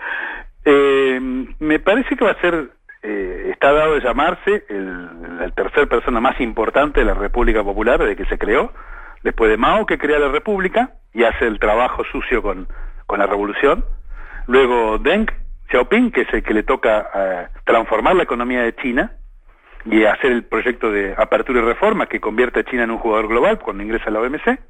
Y a él, a, Xi Jinping le toca la proyección, le toca el, el ir con- desde China, con China, con sus valores, por sobre el resto del mundo. Esto es el, el rol que está dando de llamar, perdón, el rol que está dado a, a llevar a, a cabo Xi Jinping, eh, no, no es parecido a los de sus antecesores, y como vos bien dijiste, eh, es el primero que aparece en vida en el marco con su propio pensamiento de la Constitución recientemente reformada. Eso no lo consiguieron ni Mao ni Deng Xiaoping. Pero a diferencia de los anteriores y especialmente a diferencia de Deng, acá hay un nuevamente se enarbolan las, banderas del partido, hay un fuerte personalismo, y eso es quizá lo que te llama un poco más la atención, Juan Manuel, donde nuevamente la figura de la persona que es el titular de los tres poderes de vuelta, del poder militar, del poder político y del poder ejecutivo, esta concentración no existía en la época de Mao, justamente se había reformado con Deng, Claro. este, eh, tenés en un momento de proyección global, los tenés yendo a las fuentes en el terreno de la conformación institucional, porque van de vuelta al partido como el elemento central de la revolución, van de vuelta con el personalismo, van de vuelta con la concentración de la representación en una sola persona, van de vuelta con la reforma constitucional, y este señor, para mí, le toca este papel. Y presta atención porque sale un libro ahora. Eh, las instituciones de la Segunda Guerra Mundial son las que están crujiendo, según Sí. lo que mi opinión. Sí. en Occidente te referís, sí. ¿Cómo? En Occidente te estás refiriendo. Sí, es, es, es que justamente fueron creadas al, al calor de los victoriosos de la Segunda Guerra. Y, y, y esa eh, no, no contemplan los valores de Oriente. Mm. Porque eh, Corea estaba en guerra civil, Japón había perdido la Segunda Guerra y China volvía a la guerra civil. Claro. Entre el 46 y el 49, China vuelve a la guerra civil. Entonces no existían con sus intereses, sus valores. Pero hoy, hoy, muchos años después de la Segunda Guerra, son los que mueven la, la dinámica de la economía global. El 30% de cada punto de crecimiento del Producto Mundial está explicado por la dinámica de China. Entonces China está subrepresentada en el Fondo Monetario, en el Banco Mundial, en las Naciones Unidas, en la OMC. Es decir, China es mucho más importante de lo que representa, institucionalmente hablando. ¿Y sabes qué? No estableció un mísero estándar de ni siquiera cuántas curvitas tiene que tener un tornillo, ni cuál es el tamaño de una tarjeta de crédito, ni qué grosor tienen que tener las pantallas de LCD. Esos patrones, esos estándares, no han sido instituidos por empresas chinas. Bueno, ahora tienen la espalda suficiente como para hacerlo. La disputa es por todas las tecnologías que vienen, que van a dominar los esquemas de defensa, los esquemas de control social y muchas cosas que todavía no nos no imaginamos, los, los mecanismos de estandarización de esos patrones que van a gestionar esa producción manufacturera, estoy hablando de satélites, ¿eh? Estoy hablando de, de- de defensa, este, de, de- sí, sí, de- del, fierrerío material de los Sí. próximos 20, 30 años. Exacto, sí, no, más también. Todo eso no está establecido, no está estandarizado. Bueno, ahí con provocativamente yo decía sí, que siempre se piensa de, de qué manera eh, el capitalismo triunfante de los 90 también se comía a China. Decía, ojo que no sea China el que esté a la larga eh, eh, eh, redefiniendo el capitalismo, ¿no? Como, como, una, como una estrategia de, largo plazo. Algo de lo que estás diciendo me parece que va en ese sentido, al menos, al menos como expectativa de los propios chinos, tal vez. Mira, la expectativa, que incluso la mía, es muy grande. Yo no sé si redefine el capitalismo, pero si juega con la juega del juego, las si juega con las reglas del juego del capitalismo, que establecidas por aquellas economías del hemisferio norte occidental, eh, el, te digo, Oriente tiene algo que decir. Corea, Japón, China, aunque sean este más o menos usuarios del comunismo, digamos, pero Sí. China muy especialmente tiene bastante que decir al respecto porque sabe de qué forma fue dependiente de Occidente para hacer lo que es. Esto es, China no puede seguir siendo dependiente del conocimiento generado fuera de su territorio. Gustavo, eh, Leticia Martínez te saluda, ¿cómo ¿Qué tal, estás? Un poco en ese sentido, acá lo planteamos en el programa, el tema de la política del hijo único, que recientemente se llevó a los tres eh, hijos por una cuestión de una tasa de natalidad muy baja, ¿no? Con respecto al envejecimiento. Y este tema de que en varios países se viene planteando la idea de reducir la jornada laboral, mientras que por ahí en China llega esta noticia del 996, Sí, ¿no? De sí. trabajar desde las 9 de la mañana hasta las 9 de la noche. ¿Cómo imaginás en ese sentido y en este desarrollo económico que justamente venías comentando de China, esa cuestión de producción, de, labo- de laboral, digamos, de qué, qué se puede esperar, sobre todo sabiendo que planifican de acá a décadas, ¿no? Sí, eh, sinceramente eh, la respuesta más inteligente puedo dar es no sé. Está bien. Este, porque no, no, no, primero no tengo que saber de todo, por supuesto, ni, ni tengo por qué saber más que ustedes en ciertos planos, pero quizás un sociólogo especializado en China eh, pudiera estar más preparado que yo. Em, sí es cierto que que tienen un tema que si se quiere Cuba lo padeció en algún momento, que las generaciones jóvenes que no, vinieron, no vivieron la revolución, eh, les cuesta mucho más hacer carne el hecho de todo el sacrificio que hubo que hacer para poder estar en el estado en que están. Es decir, para alcanzar determinado estadio de desarrollo eh, hubo mucha sangre y la relación de China con Occidente ha sido sumamente traumática. Eh, cuando las generaciones eh, recientes eh, no, no vivieron, no saben lo que les pasó a sus abuelos o no, eh, no han padecido lo que ellos padecieron, es muy difícil para cualquier sociedad este, hacer que esta gente más joven reinterprete o haga de sí, eh, o haga, digamos, se convierta, haga carne el esfuerzo social de muchas décadas. Eh, sé de las críticas del 996, que hasta aquí le habían dado mucho utilidad, pero en la medida que la gente en China mejora su nivel de bienestar promedio y les aparece por ahí un, un ligero tiempo de ocio, son gente que no- la, la vida social, eh, en términos de club, por ejemplo, no existe. El, el- el banco el domingo está abierto, digo, no, no hay, Ah, mira. eh, no hay este, Claro. ol- Claro. olvidate de, de- de la- los parámetros con los que vos evalúas sí. aquí la vida en sociedad. Porque el proyecto al ser colectivo y, y de, y poner el plano indi- individual totalmente subsumido al interés colectivo, este, la, la gente agacha la cabeza y labura. Entonces, eh, seguro, es un país encima muy grande, con 1.400 millones de habitantes, y seguramente lo que yo te cuente puede estar más vinculado con Shanghai, Beijing, o algunos lugares populosos donde yo alguna vez pude andar, pero yo no sé cómo es en el centro y en el oeste del país, donde no hay frontera, la labilidad es muy grande en términos territoriales, y están los talibanes. Justamente un, un problema nuevo que, que acaba de, digamos, de reverdecer con la eh, política exterior china, que se han tenido que encontrar justo dos semanas antes de que los norteamericanos se retiraran, porque el problema latente es muy fuerte. Gustavo. Sí. ¿Qué tal? Acá Juan te saluda. Te pregunto justamente por eso que acabas de abrir, ¿no? Esto te, te sacamos y te llamamos a Afganistán.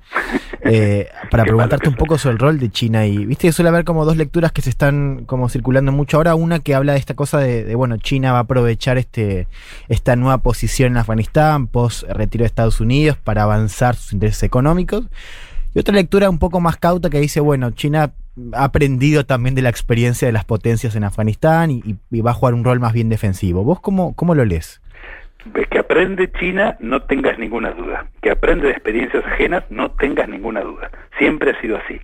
Pero no hay que olvidarse del proyecto de la iniciativa de la Ruta de la Seda, que es el proyecto emblemático y el- es el mascarón de prueba del proyecto político de Xi Jinping. Y atraviesa la región de Afganistán o el Cáucaso Meridional más al, más al occidente en forma intensa para trasladarse con sus intereses por sobre Europa Occidental. Por lo tanto, eh, tener una zona de paz vía eh, la Organización de Cooperación de Shanghái de por medio es muy importante para China. Al retiro norteamericano ha provocado lo que es de público conocimiento. Sí. Entonces, para China, eh, China, perdón, está muy interesada en que esto no se desmadre. Si esto requiere acordar políticamente con el nuevo gobierno de Afganistán, seguramente va a alcanzar acuerdos que eventualmente, me imagino, podrían derivar más allá de algún favor político como reconocimientos o este no no oponerse en ciertos este, organismos multilaterales, me parece que podría venir por el lado de eh, que económicamente China pueda desplegarse con más comodidad, porque tener eh, esa zona desarrollada para China es reducir mucho la, eh, la inseguridad. China tiene un problema histórico con una minoría étnica, la uigur, que está en la provincia de Xinjiang, al noroeste de China, mirando Mm. el mapa de frente, ¿no? Sí. Al noroeste de China, y es eh, la zona eh, donde el, digamos, mayor- hay una mayoría musulmana, eh, donde ha habido atentados terroristas estos años y justamente las políticas antiterroristas de China son las que han sido muy este, atacadas por Occidente este, en estos últimos años especialmente. Y cuando eso no sucede, aparece el problema con Hong Kong, y si no es Taiwán, y si no es el Mar del Sur de China, y si no es el Tíbet. Es decir, siempre va a haber un problema Claro. para los medios occidentales que tienen lugar en China por culpa del gobierno chino. Entonces, a sabiendas de eso y de cómo los medios crean subjetividad, cómo la crean, este, yo todo esto lo tomo con pinzas eh, y miro lo que dice el canciller chino, o leo por lo menos, este, aprecio mucho los comunicados chinos y soy muy cauto eh, respecto de qué es lo que seguramente va a hacer China. No tienen que olvidar ustedes eh, el tema de la nueva ruta de la seda, no tienen que olvidar el tema de la paz y lo importante que es para China mantener eh, en caja el asunto político porque esto tiene una repercusión clara en la provincia de Xinjiang. Me parece que por ahí es donde debe Mm. evaluarse todo esto eh, si es que Occidente decide retirarse políticamente del todo del lugar, ¿no? Estamos hablando con Gustavo Girado, magíster en Relaciones Internacionales de, de Flaxo, especialista en China. Eh, bueno, Gustavo, te, te exprimimos todo lo posible. Eh, nosotros seguimos, este, y te invitamos también a, seguramente vol- volveremos a conversar eh, próximamente, sobre todo tratando de hacer foco. Nosotros queríamos también como salir de hablar en China en general, o ya de, eh, a veces no, como todavía en los medios se habla, bueno, la sorpresa de China, el crecimiento económico. Me parece que hay que empezar a, a afinar mucho más la lupa y tratar de pensar temas particulares de Sí, China, ¿no? Porque si no es como siempre quedarse en, en una generalidad. Eso es lo que intentamos ahora, pensar un poco la política, quién toma las decisiones, No, quién tiene el a- poder y, y- y profundizar ahí, ¿no? Como para poder entender, aunque sea algo, ¿no? De lo que Sí, ocurre. sí, a- a- aparte es, es como tratar de, ah, voy, voy a venderte el producto a China. ¿A dónde de China le vas Sí, a vender? claro, claro. ¿A quién de China? Son Sí. 1.400 millones y una ciudad tienes toda Argentina. Claro. Este, ¿Tenés un socio allá? ¿Tenés un distribuidor, un comercio? No, bueno, te olvidaste, tratá de vender en Uruguay, en Bolivia, Chile, ¿vendiste ahí? No, bueno, perdóname, olvidaste de China. Gustavo, con- contá del libro, si se puede, ya que lo tiraste en algún momento. ¿no? Mira, estoy, estoy discutiendo el título con José Nathanson en este momento. Ah, bueno, un saludo, a amigo de casa. Intelectual, Sí. este, y es algo que terminé hace bastante tiempo. eh, y mm, eh, mañana me dan la, la, la última revisión. la- Y Gustavo, así que se- espero que en muy pocos días esté. Se compromete a enviar un libro cuando esté publicado para que lo sorteemos acá un domingo, ¿no? Te, te confieso que esta vez no me dan ningún libro, me dan, me dan este, apenas 10 para mi familia. Este, Se lo pedimos a José, Van no a te tener que arreglarse con el famoso José Natanza. Perfecto. ¿Cómo no? Bueno, eh, Gustavo, te, te mandamos un saludo. Muchas gracias por tu tiempo y, y eso, quedamos para, para seguir esta, esta conversación próximamente. Gracias a ustedes por el llamado. Hasta pronto. Un mundo de sensaciones. El programa que estaba esperando una célula dormida de ISIS para blanquear que están completamente de la gorra y admitir que lo de las 72 vírgenes esperando en el cielo al final suena bastante falopa y patriarcal.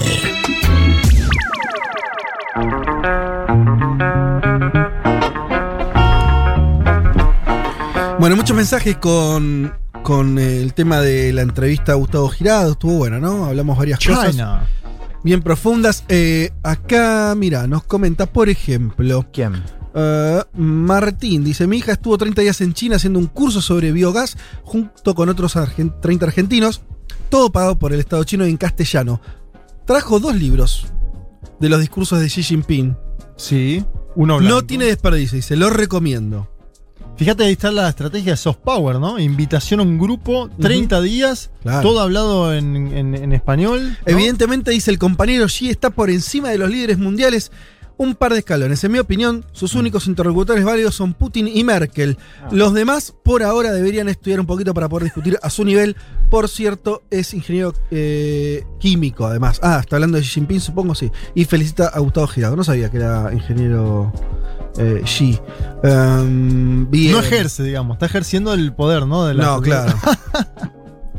Eh, también Pablo de Vela nos dice, como dijo el entrevistado, al poner el plano individual subsumido al plano colectivo, China también logró contener la expansión de la pandemia. Yo no lo escucho mucho en los medios, pero tiene 4.600 muertos en total por el virus, teniendo una población de 1.400 millones. Sí, la, la estrategia china que aplicaron con mucho éxito es la de la erradicación, que pocos países pudieron hacer eso. De hecho, países chicos o insulares, no es el caso de China, ¿no? Una cosa es ser Nueva Zelanda y decir, bueno, por ahí lo podemos este, Y que erradicar. igual tampoco les está yendo tan bien con la Delta. Bueno, pero, pero le fue durante mucho tiempo les fue bien. De hecho, no tuvieron virus, el virus circulando, pero que lo haya logrado China es realmente un control increíble. estatal, guion medio tecnológico impresionante, donde si vos estás en un tren y alguien tiene COVID, te avisa, ¿no? Claro. Nicolás Roscavo ag- agradece la entrevista a, a Girado y nos manda una foto con un mate y China en Buen- Viedma. Buen mate, ¿eh? Lindo mate, ¿eh? lindo mate. ¿Cómo es? Mm, Así como de cerámica negra, podríamos decir, por lo que se ve. Y, y contenedor. Bueno, eh, ¿qué más? Buenos primaverales días, nos dice excelente el análisis de China, saludos de Santa Fe, capital, nos dice esto Gerardo. eh, y bueno, después más fotos de gente. ¿Cuántos escuchando- oyentes de Santa Fe? Santa Fe capital, qué lindo para ir a tomar un liso. Tengo origen santafesina. Bueno, en primavera tenés eh, la época, se inaugura la época del tereré. La encuesta va ganando septiembre, me parece. A ver, a ver. ¿Pero qué tiene que ver el tereré con. Santa Fe? Y diciembre se toma, acá tomamos tereré. Porque por yo dije liso por la cerveza santafesina clásica. 46%. ¿Por qué, me- por qué dijiste tereré en Santa Porque Fe? estoy pensando en el mate, boludo. 46% septiembre, claro, pero pará, mejor pará. mes del año. 33 diciembre, 20.7 Porque nos mandaron internas al verano. Está mal, está mal. Disculpen, chicos, así es la primavera champagne. ¿En qué mes diciembre tomás no es tereré? verano. ¿En qué mes tomás Hicieron, ¿En qué mes tomás tereré? En septiembre. abiertas. No, en septiembre se puede hace hacer todo. de Dije que se inaugura. para ¿Cómo frío de cagarse? Para tereré sí. Sábado. Bueno, está bien, chicos. Sábado en el castillo. Tomá en enero, pero acá los números hablan por sí solos. Aguante el liso, dice Melisa. Y claro, Melissa, ¿Eh? claro que sí, Melissa. Ortolochipi. Creo que lo en un liso aparte, Santa Fe es barato, te digo, ¿eh? Hay que ir a Santa Fe Capital. Un día vamos a tener que hacer una excursión de UMDS. Bueno, eh, muchos mensajes. eh, y acá nos aclaran que el mate es acero inoxidable, vacío entre medio y muy eficaz. Ah, muy bueno. Ah, acero inoxidable vacío, supongo para que no pase el calor. ¿Está hablando de vacío de la carne? No, que hay un vacío. No, se llame Mario. Bueno, en fin. Eh, muchísimos mensajes acá eh, sobre felicitando por la entrevista, por el programa en general. Bien, los agradecemos a todos por igual. Nos vamos a Afganistán, vamos a temas menos eh, simpáticos, por decirlo menos. Sí. Sí, No sé, tercera semana ya de ya estamos no para Sí, ya- está. ya, ya Bueno, me doy además- cuenta ya me doy cuenta porque cuando ya en el grupo viste ya pones bueno yo voy con Afganistán ¿viste? Oh, Toda- todavía papu bueno sí a ver Es qué que es lo todo- perdón, todos pensamos que se termina. O sea, que el, el hecho importante de Afganistán iba a ser el retiro de tropas. claro De Estado, ese iba a ser el hecho durante un. Pero no. Y lo fue, lo fue, pero, Sí, pero- se metió un tercer actor, ¿no? pues no mi ciela diría. Exacto. Bueno, a ver, ¿qué es lo último que sabemos? Lo decíamos al comienzo del programa. Hubo un, un segundo bombardeo de Estados Unidos eh, hace unas horas, una maniobra preventiva, dice Estados Unidos, un ataque vía dron a un eh, coche bomba, ¿no? Que iba a ser un, atentado. Ayer fue la primera respuesta, la respuesta oficial eh, al atentado perpetuado el jueves por esta rama local del Estado Islámico llamada ISIS-K o Khorasan, ¿no? Por esta provincia. Em, en, en esa zona, ¿no? Con, con militantes sobre todo de Afganistán, pero que también tiene eh, militantes de, de otras naciones. Eh, un ataque que dejó por el momento 170 muertos, entre ellos 13 militares de Estados Unidos, Mm. ¿no? Una noticia que causó mucho revuelo, porque claro, para Estados Unidos, fíjate, eran 13 de 170, pero si vos te fijas el número de Estados Unidos, era, como lo, como lo rotuló la prensa, el peor día en Afganistán En, cuan- en mucho desde tiempo. 2011. Uf. Ah, de hace 10 años. Desde ¿no? 2011, Que no sí. morían 13 soldados Claro. un mismo día. Claro, en total murieron Claro. 170 personas. El Pentágono respondió ayer con un bombardeo por drones. Según eh, dijo el Pentágono, se, eh, se- se- alcanzaron esos dos objetivos que tenían previstos. Son dos altos mandos eh, militares de, de esta organización. Una organización pequeña, ¿no? pero que sigue activa. Digo, pequeña en tanto tiene menos de 3.000 eh, combatientes pero que sigue activa y va a ser un desafío para el talibán, ¿no? Ahora en este, en este nuevo momento político eh, en eh, Afganistán. Les decía también, esta idea de que podía haber atentado estaba muy clara desde el comienzo de la evacuación. De hecho, el miércoles la OTAN había dicho, el miércoles un día antes la OTAN dijo, hay altas chances de un atentado eh, en el Y aeropuerto. ya, perdón, ya veis, cuando decía el atentado, no estaban pensando en los propios talibanes, sino en algún grupo irregular, como ese, como fue el caso, porque No, se mencionaba el, el- el nombre de ISIS-K, ya había Ah, ya aparecido. Sí, efectivamente. Sí, ya había aparecido, era algo que se estaba. De hecho, también había sido dialogado, eh, había sido un tema en la agenda de conversación privada, por supuesto, entre talibanes y Estados Unidos, ¿no? La actuación de este grupo. Hay una cosa que Sí. no, no le dijiste, pero yo cuando la leí me pareció terriblemente cinematográfica, eh, en el peor de los sentidos. De la, el, el tipo que se inmola Sí. se carga. De- tenía una cantidad de explosivos descomunal. De hecho, la cantidad de muertos tiene que ver con el Sí, sí, impacto. y fueron dos bombas. y lo hace, el tipo está haciendo la fila, hace toda la fila para entrar al aeropuerto y en el momento en que lo están revisando las autoridades norteamericanas, Mm. ahí hace estallar, ¿no? Es como lo que es abrazarse al enemigo, ¿no? Sí, bueno, se creía que habían sido dos o más al principio, después Estados Unidos dijo que era efectivamente una Uno. persona, Uno, un claro. atacante que detona dos bombas, ¿no? Y que causa esta. O sea, fueron dos bombas gemelas. También que había mucha estos- gente amuchada, ¿no? Por Claro, bueno, la cantidad de las muertos. alertas tenían que ver con eso, era esta situación de mucho amontonamiento y donde además estaban, bueno, había una fuerte presencia extranjera.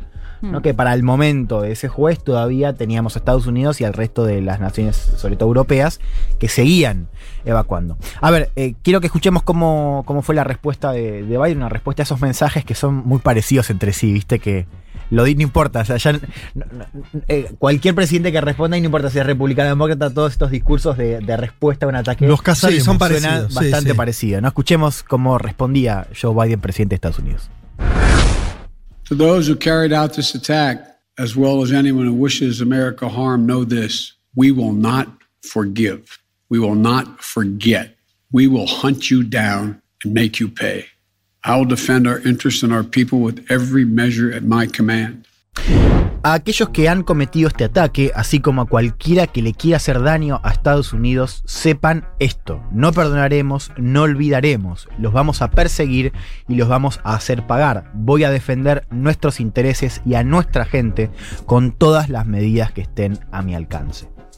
A ver, quiero que volvamos un poco a la cuestión del. O sea, cómo estaba la situación de la evacuación el momento del ataque. Ahí, incluso antes de, de este atentado, ya teníamos una evacuación que había alcanzado un pico. ¿no? Sabíamos que eh, cada vez salía menos gente, en parte porque los talibanes, esto fue la noticia de la semana, ya para mediados de la semana salía muy poca gente, o sea, en general a los afganos no se los estaba dejando salir.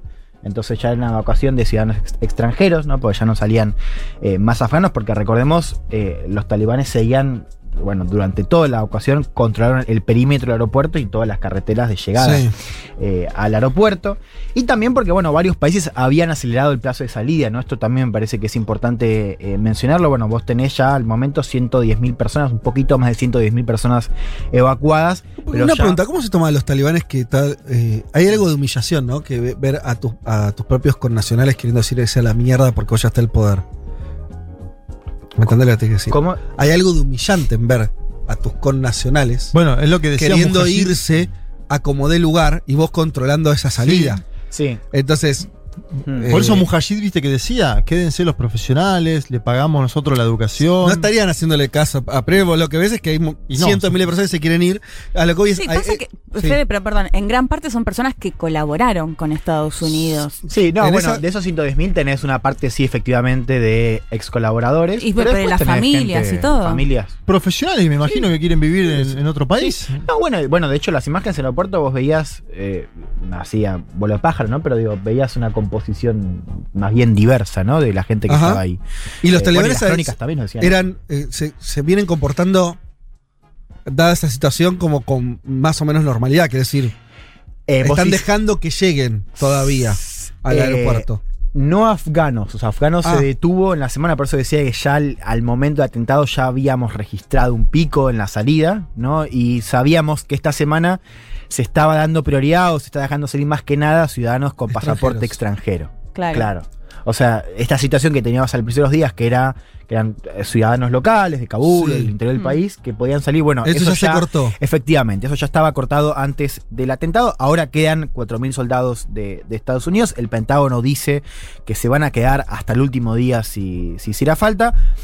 Ya la mayoría de las otras naciones completaron la evacuación. Mm. El Reino Unido la terminó ayer. Francia antes del fin de semana. Y ya se Alemania. fueron, chau. Ya Eso está. es loco, Turquía. porque eran varios de esos eran los que le pedían a Estados Unidos quédate Sí. un tiempo más, ¿no? Sí. y ahora cuando fue el atentado, Bueno, esto lo, lo nos vamos dijimos. todos. Acá me parece piola esto para abrir, ah, para abrir un paréntesis que tocamos en el video que hicimos, ya de paso eh, tiramos el chivo, ¿no? Sí, De- claro. Sigan de- ese, los de videos, los que, videos salen que salen los jueves. los jueves. Día jueves. ¿no? Eh, y que se, comen- se, se vincula con un poco de lo que hablamos la semana pasada, ¿no? Reino Unido diciéndole a Estados Unidos, quédate un poco más, ¿viste? Como Mm. forzándolo. Y Estados Unidos dice, no, no, nosotros el 31 de agosto nos vamos. También es cierto que los talibanes Claro, dijeron, no le vamos a permitir que se queden. Pero fíjate qué interesante el movimiento donde Reino Unido le dice a Estados Unidos que se quede, y Estados Unidos, ¿viste? Dice, bueno, quédate vos. Claro, oh, no, pero- no, no. Ahí. Entonces me parece que esta lectura bien. que hacíamos la semana pasada Sí. de, de esto de pegarle a Estados Unidos y más, le pegan muchos aliados que, claro, no quieren pagar los platos Claro. en, en- en esa cena de seguridad. ¿No? Le quieren que Estados Unidos siga bancando todo. Estados Unidos se va y ellos se van también. Bueno, efectivamente eso sucedía eh, antes de este fin de semana. Y a ver, también hay una situación que se acelera y un poco lo vimos esta mañana porque Estados Unidos sigue diciendo que hay muchísimas chances de otro atentado. Bueno, insisto, la manera Eso te iba a preguntar, o sea, el ataque que contaste cuando arrancaste la Sí. columna, ese es uno de eh, un coche bomba que supuestamente iba a explotar, o sea, es una de esas amenazas de las que Sí, viene hablando Biden. Sí, sí, sí, efectivamente, y, y esto lo venía diciendo la Casa Blanca esta semana, pero bueno, naturalmente las amenazas son todavía mayores. Ayer Biden dijo eso, que es muy probable un nuevo atentado. En parte, fíjate también qué interesante para... o sea, si lo dice el presidente, ¿no? Si dice que es muy probable que haya un atentado. Sí. No, además dice 24, Digo, 36 crea- horas. es- claro, ¿no? Me parece que también hay una maniobra ahí de comunicación de decir, bueno, que no va a ser una sorpresa si sucede otra vez. No, claro. Porque Claro. esto, como decíamos, fue el peor día. O una justificación para atacar también. Sí, también. Que es algo que se suele hacer. Pero Sí. Estados Unidos está con ganas de seguir atacando o se quiere ir. No, pero no- quiere, quiere que paguen. eh, cuando Mm. el tipo dice, van a pagar, los casaremos, Mm. está diciendo, les voy a meter tres Sí, o cuatro atentados. Eso, eso digamos. eh, Es más para consumo interno. es que también, la verdad es que O- es que esas cosas en ¿Qué general. daño, digo, perdón, las ¿qué, va- respuestas- qué daño No, le va a sí. hacer a Es para vengar a los 13 pibes en un punto. Claro, por eso, de consumo interno Sí, puede a, ser. a la audiencia norteamericana. Puede al- ser. al- O sea, visitante. va- doble humillación. No pasa así, pero digo, vos, vos tirás un dron, viste, siempre los drones caen. En Estados Unidos siempre dice que caen, o sea, matan a altos mandos militares. Sí, ya no sabían que los talibanes iban a tomar Pero Afganistán, pero o sea, van y matan justo claro, a o sea, dos en realidad integrantes eso del Estado Es Islámico. difícil saber realmente. Obvio. entonces, claro, Si era un coche bomba, un coche normal, las ¿no? imágenes, viste, entonces, y esos discursos como escuchamos recién, así Sí, como sí, muy sí. fuertes. Y bueno, eso, consumo interno se va. Después, yo creo que hay una vocación, y esto me parece importante subrayarlo. Estados Unidos se quiere ir, y me parece que esto está todavía eh, acelerando esa necesidad. Escuchemos cómo lo decía Jem Psaki, que es la portavoz de la Casa Blanca, explicando no solamente este alto riesgo, sino también explicando por qué esta parte de la misión es una parte especialmente riesgosa, ¿no? En virtud de, de esos eh, posibles futuros ataques. La escuchamos. It is, uh, our troops are still in danger. That continues to be the case uh, every day that they are there. Uh, most, this is the most dangerous part of the mission. This is the retrograde period of the mission. And what that means is that this is the period of time when uh, the military, commanders on the ground, and forces begin to move not just troops home, but also equipment home. And that is uh, often a very uh, dangerous part of any mission. But in this case, they're also doing that while there is a, an ongoing and Nuestras tropas todavía están en peligro, ese sigue siendo el escenario cada día que siguen ahí. Esta es la parte más peligrosa de la misión, es el periodo retrógrado de la misión y eso significa que es la etapa en la que los comandantes militares y fuerzas en el terreno comienzan a trasladar a casa no solo tropas, sino equipamiento, y eso a menudo es una parte peligrosa de cualquier misión, pero en este caso lo están haciendo mientras hay una amenaza continua y aguda de ISIS-K, ¿no? ISIS, eh, ISIS eh, Khorasan, está islámico, la provincia de Khorasan, ¿no? Como decíamos. En la traducción, una Casa Blanca, y les contaba hace un ratito, está en modo crisis, ¿no? Después lo vamos a contar un poco mejor en las conclusiones, eh, pero el peor día eh, fue el jueves, ¿no? De la presidencia de Sí. Biden, con ya una crisis que viene en dos semanas, ¿no? O sea, Sí. son dos semanas bastante convulsionadas. Y bueno, no sé si lo vas a comentar después, pero esa imagen de Biden, ¿no? Que en un momento se pone la, la frente, o sea, las manos sobre la, la frente sobre las manos, Sí. que parece que no sé si estaba Sí. llorando o qué, Sí, sí, qué reacción iba a tener. De hecho, creo que comparó el sentimiento Sí, como cuando bueno, se murió su hijo. también, claro, sí, el, el hijo de Biden que peleó en, en Irak. Eh, bueno, efectivamente, ¿no? Un presidente está. Claro, pasa que si lo comparás con Alberto Fernández es, es Obama en 2008, ¿no? Claro. Digo, si lo comparás a Biden, pero sí estaba totalmente eh, golpeado. A ver, el martes es el deadline eh, para el fin de la presencia extranjera. O sea, el martes se va, va a ser, Se va a ser una nueva etapa ¿no? en Afganistán, efectivamente. Yo creo que ahí vamos a ver ahí va a empezar realmente, ¿no? El régimen, porque por ahora estamos todos muy enfocados naturalmente en lo que pasa en el aeropuerto, ¿no? Y ahí me parece que se abren dos frentes, eh, uno fuera del país, que es, bueno, ¿qué va a pasar con las decenas de miles de refugiados? Una palabra que siempre estuvo presente, pero que un poco nos, se ha salido un poco de la agenda, ¿no? En estos últimos años, ¿no? Mucha fuerza en 2015, 2016, y después eh, se dejó de hablar mucho de refugiados, si bien eh, sigue habiendo y todo el tiempo, ¿no? Pero, a ver, eh, por ahora, esto me parece importante para entender el estado de situación. Estados Unidos lo que está haciendo, lo que está haciendo es, eh, está transportando o sea, los, a los, aviones que, sacan gente, ya sean eh, afganos, eh, digo, que colaboraron con Estados Unidos o que simplemente son ciudadanos que, se están yendo. se lo está transportando a, a tres bases, en el extranjero, de Estados Unidos, Alemania, Bahrein y Qatar. De hecho, no sé si leyeron, pero hubo una situación, hubo muchas denuncias sobre que la base de Qatar era una base que tenía problemas de ratas y estaba en una situación de una higiene terrible, eh, con lleno de gente. No vi nada. Bueno, eh, eso, un, un detalle nomás. Eh, de ahí se hacen los chequeos de seguridad eh, y aquellos que sean aprobados eh, son trasladados a bases de Estados Unidos, a bases militares en Estados Unidos, para que ahí se distribuyan entre estados. O, bueno, y también eh, a los países que quieran acoger refugiados, ¿no? Y ahí es donde vamos a empezar a ver las discusiones, ¿no? En el plano doméstico, sobre todo en Estados Unidos y en Europa. Por ahora el país europeo que más recibió fue Italia. Recibió 5.000 eh, refugiados, Alemania recibió un poco menos, 4.000, pero... ¿Cómo son- debe estar Salvini, Son cifras, son, claro, pero son cifras que por ahora son bastante bajas. eh, o sea, que, que tiene que haber un- un- una acogida mayor porque si no va a haber mucha falta. Y sí me, me parece un detalle nada menor que es que América Latina se ha comprometido bastante. Hemos visto compromisos de, bueno, de Colombia de 4.000, eh, México ya empezó a recibir, bueno, vimos Sí. la foto de López Obrador esta semana, Mm. Ecuador 5.000.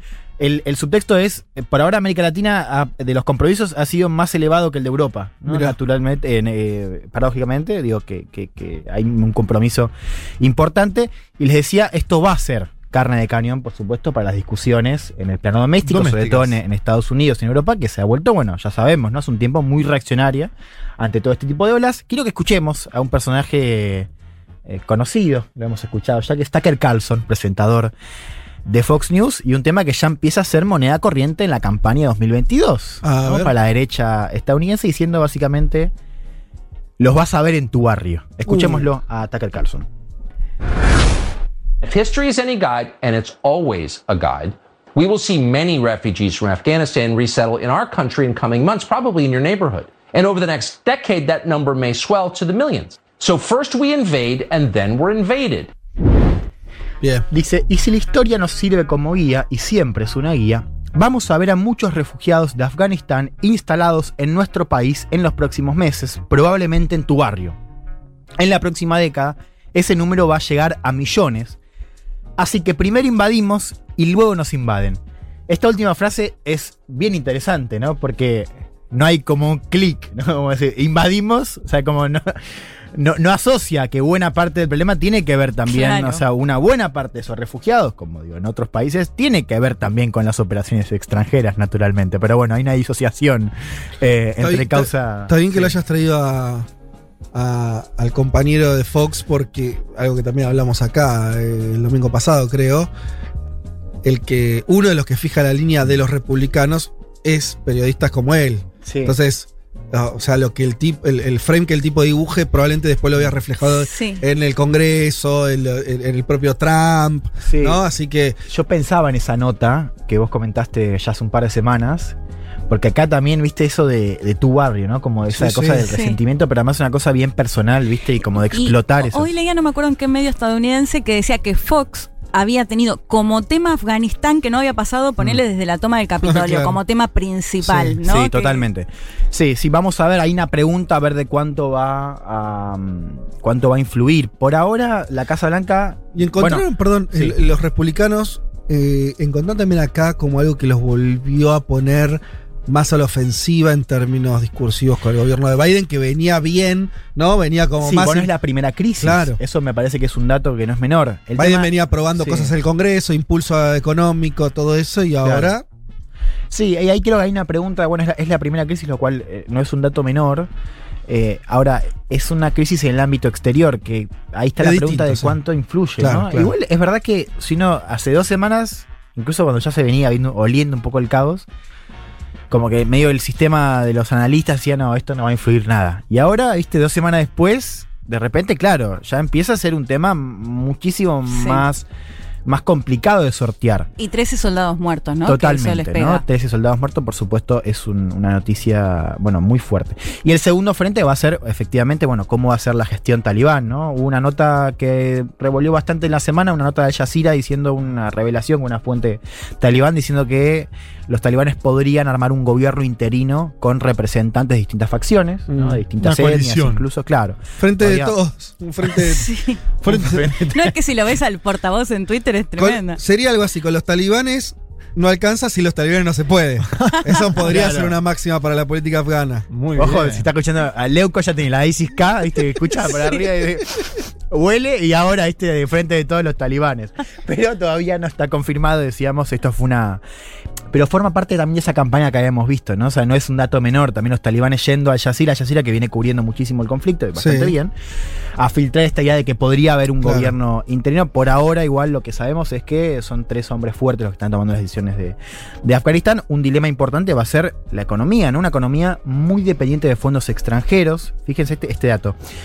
Del el presupuesto del gobierno afgano, del, del- del último gobierno de, de- de Ghani, que, que fue el que cayó, el 80% del presupuesto se explicaba para Mm. ayuda extranjera. Y el 40% del PBI de Afganistán, según datos del Banco Mundial, se explica por ayuda humanitaria. Claro. ¿no? Toda ayuda que por supuesto se, eh, se cerró Mm. abruptamente junto con las remesas, que representan poco más del 4% del PBI, se cerró abruptamente con la toma de Kabul por parte del talibán. Y bueno, eso también explica por qué eh, los talibanes quieren reconocimiento diplomático, no solamente en países como China o Rusia, que ya están cerca, o digo, están tejiendo vínculos eh, que van a continuar eh, en, en este gobierno, sino también algún tipo de vínculo con Occidente, ¿no? Que les permita este, Sí, este porque acceso. además Occidente lo que venía planteando es ya sanciones, ¿no? Que es lo- Bueno, quiero que escuchemos. Yo la traje la semana pasada y no entró. Es una voz muy importante que es la voz de Josep Borrell, es el, el jefe de la política exterior de mm, eh, Europa. de, de Europa, ¿no? un español, de hecho fue canciller del gobierno de Sánchez, una mente bastante lúcida por lo demás. Con nacionalidad Eh, argentina. sí, bueno, y, y una voz, como insisto, de, de peso, ¿no? Y que el tipo plantea en una entrevista en la televisión española esto de que, bueno, va a haber que aceptar esta nueva realidad eh, con los talibanes que ganaron la guerra, que va a haber que hablar con ellos y también que va a haber que, que extender ayuda humanitaria. Lo escuchemos a Josep Borrell. eh, que los talibanes han ganado la guerra no es que lo diga yo, son los titulares de toda la prensa mundial. ¿no? La victoria de los talibanes después de 20 años de guerra es un hecho incontestable, no hace falta más que ver lo que está pasando. ¿Que hay que hablar con ellos? Pues naturalmente que sí. ¿Con quién cree usted que tengo que hablar para conseguir que las 400 personas que tengo que intentar repatriar consigan llegar al aeropuerto? ¿Con quién? Pues con quien controla las calles de Kabul, claro. Una cosa es hablar, porque hablar hay que hablar, porque tenemos problemas que resolver, que solo pueden resolvernos ellos. Y otra cosa es reconocer políticamente. Mire, ayuda humanitaria al pueblo afgano va a haber que dar, y mucha. Más todavía que ahora quizá.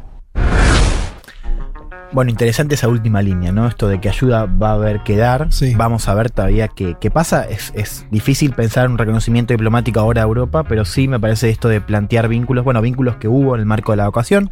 Vamos a ver cómo se extienden ahora en la gestión y sobre todo en el plano económico, ¿no? Que va a ser un tema a seguir. Porque claro, una cosa es ganar la guerra, ¿no? Y sobre todo con esa legitimidad para algunas poblaciones construida alrededor de el fin de la ocupación extranjera. Otra cosa muy distinta es gobernar, ¿no? Políticas públicas, servicios, y ahí me parece que es- va a haber un frente interesante para seguir después del 31 de agosto. Cierro con esto, bueno, vamos a ver esas señales después de- del fin de la ocupación, una fecha clave. Eh, Hay algo, Juan, que sí. estaba leyendo en Asia Times de Pepe Escobar, eh, que es un cronista brasilero. Asia Times es un periódico con sede bueno, en Hong Kong, donde habla de un tridente para estabilizar la situación.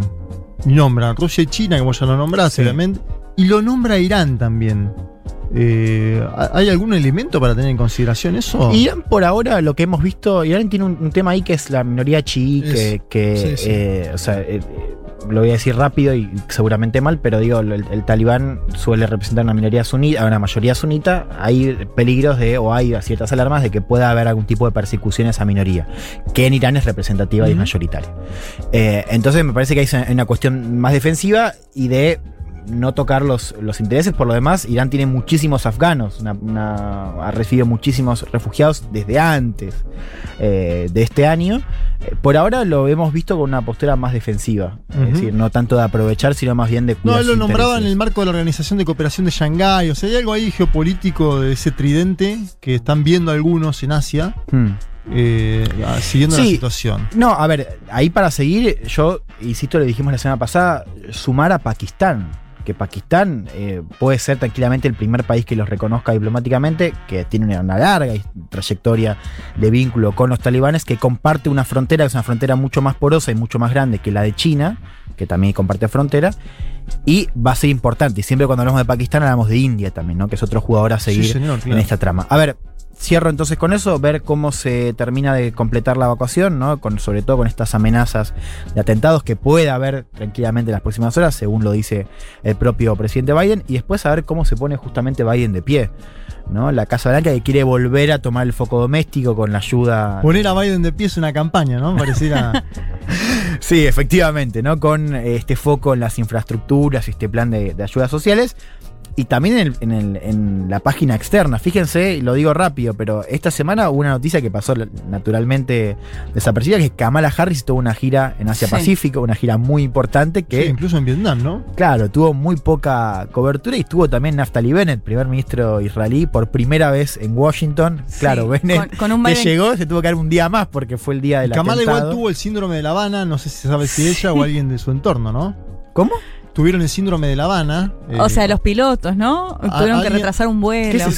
Eh, algo que sucedió con la embajada de Estados Unidos en Cuba durante un tiempo, que diplomáticos presentan algún tipo de síntomas posteriores. Y lo vieron después re- repetido En varios en lugares. otros lugares donde hay destacamentos norteamericanos. Sí, señor. Y Biden que mostraban las imágenes como que estaba dormido cuando le hablaba el premier israelí, no sé si lo vieron. Y sí, sí, no fue, no fue la, la mejor semana Por- de por Bennett. algo le dicen Sleepy. No fue la mejor semana de Bennett para, para visitar eh, Washington, pero bueno, vamos a ver si Afganistán sigue siendo protagonista de la agenda después de tres semanas de esta toma de Kabul. Bueno, hasta aquí entonces eh, las últimas noticias, esperemos ser así, los últimos análisis posibles sobre eh, una dinámica o una situación recontra cambiante como es eh, la que vive Afganistán. De todos los países que hoy existen en el mundo, solo 22 no fueron invadidos por Gran Bretaña al menos una vez en su historia. Ah, delicias del primer mundo.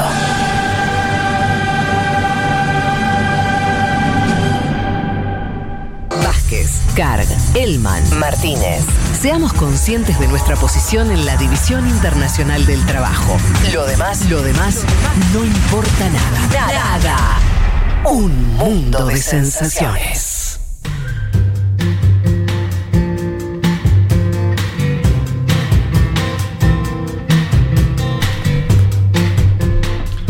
Como ustedes saben, todos los domingos Pablo 30, el musicalizador de esta emisora, nos prepara eh, la sección Canción del Mundo. Ya votó por lo de enero, Pablo 30. Ah, la- sí, y pero él porque es marplatense, tiene Sí. intereses creados ahí. Bueno. Es el mes de, mar- de, de- de- Me puso. del balneario. Los porteños no entienden nada sobre los. Bueno. Fuerte siempre- crítica, dura crítica. Saludos. Viene Mar del Plata. Saludos.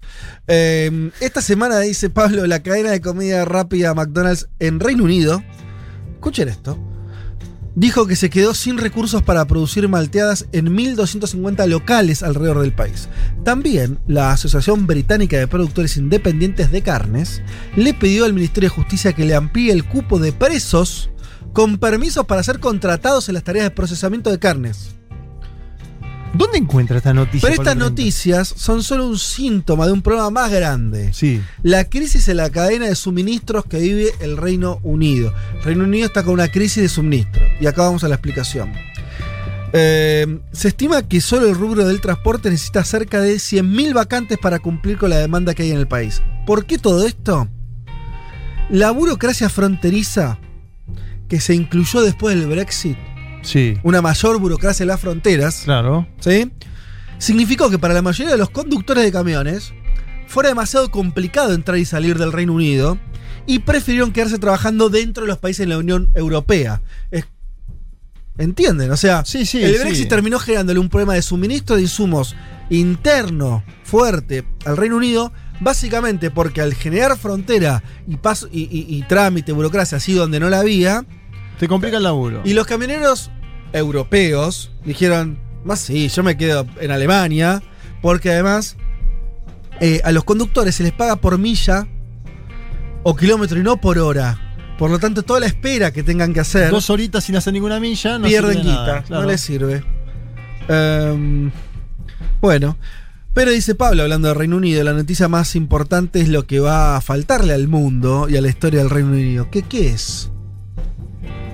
Parece que Juanma vos ibas a, a sacar esta casa. Sí, Charlie Watts. Claro, señor.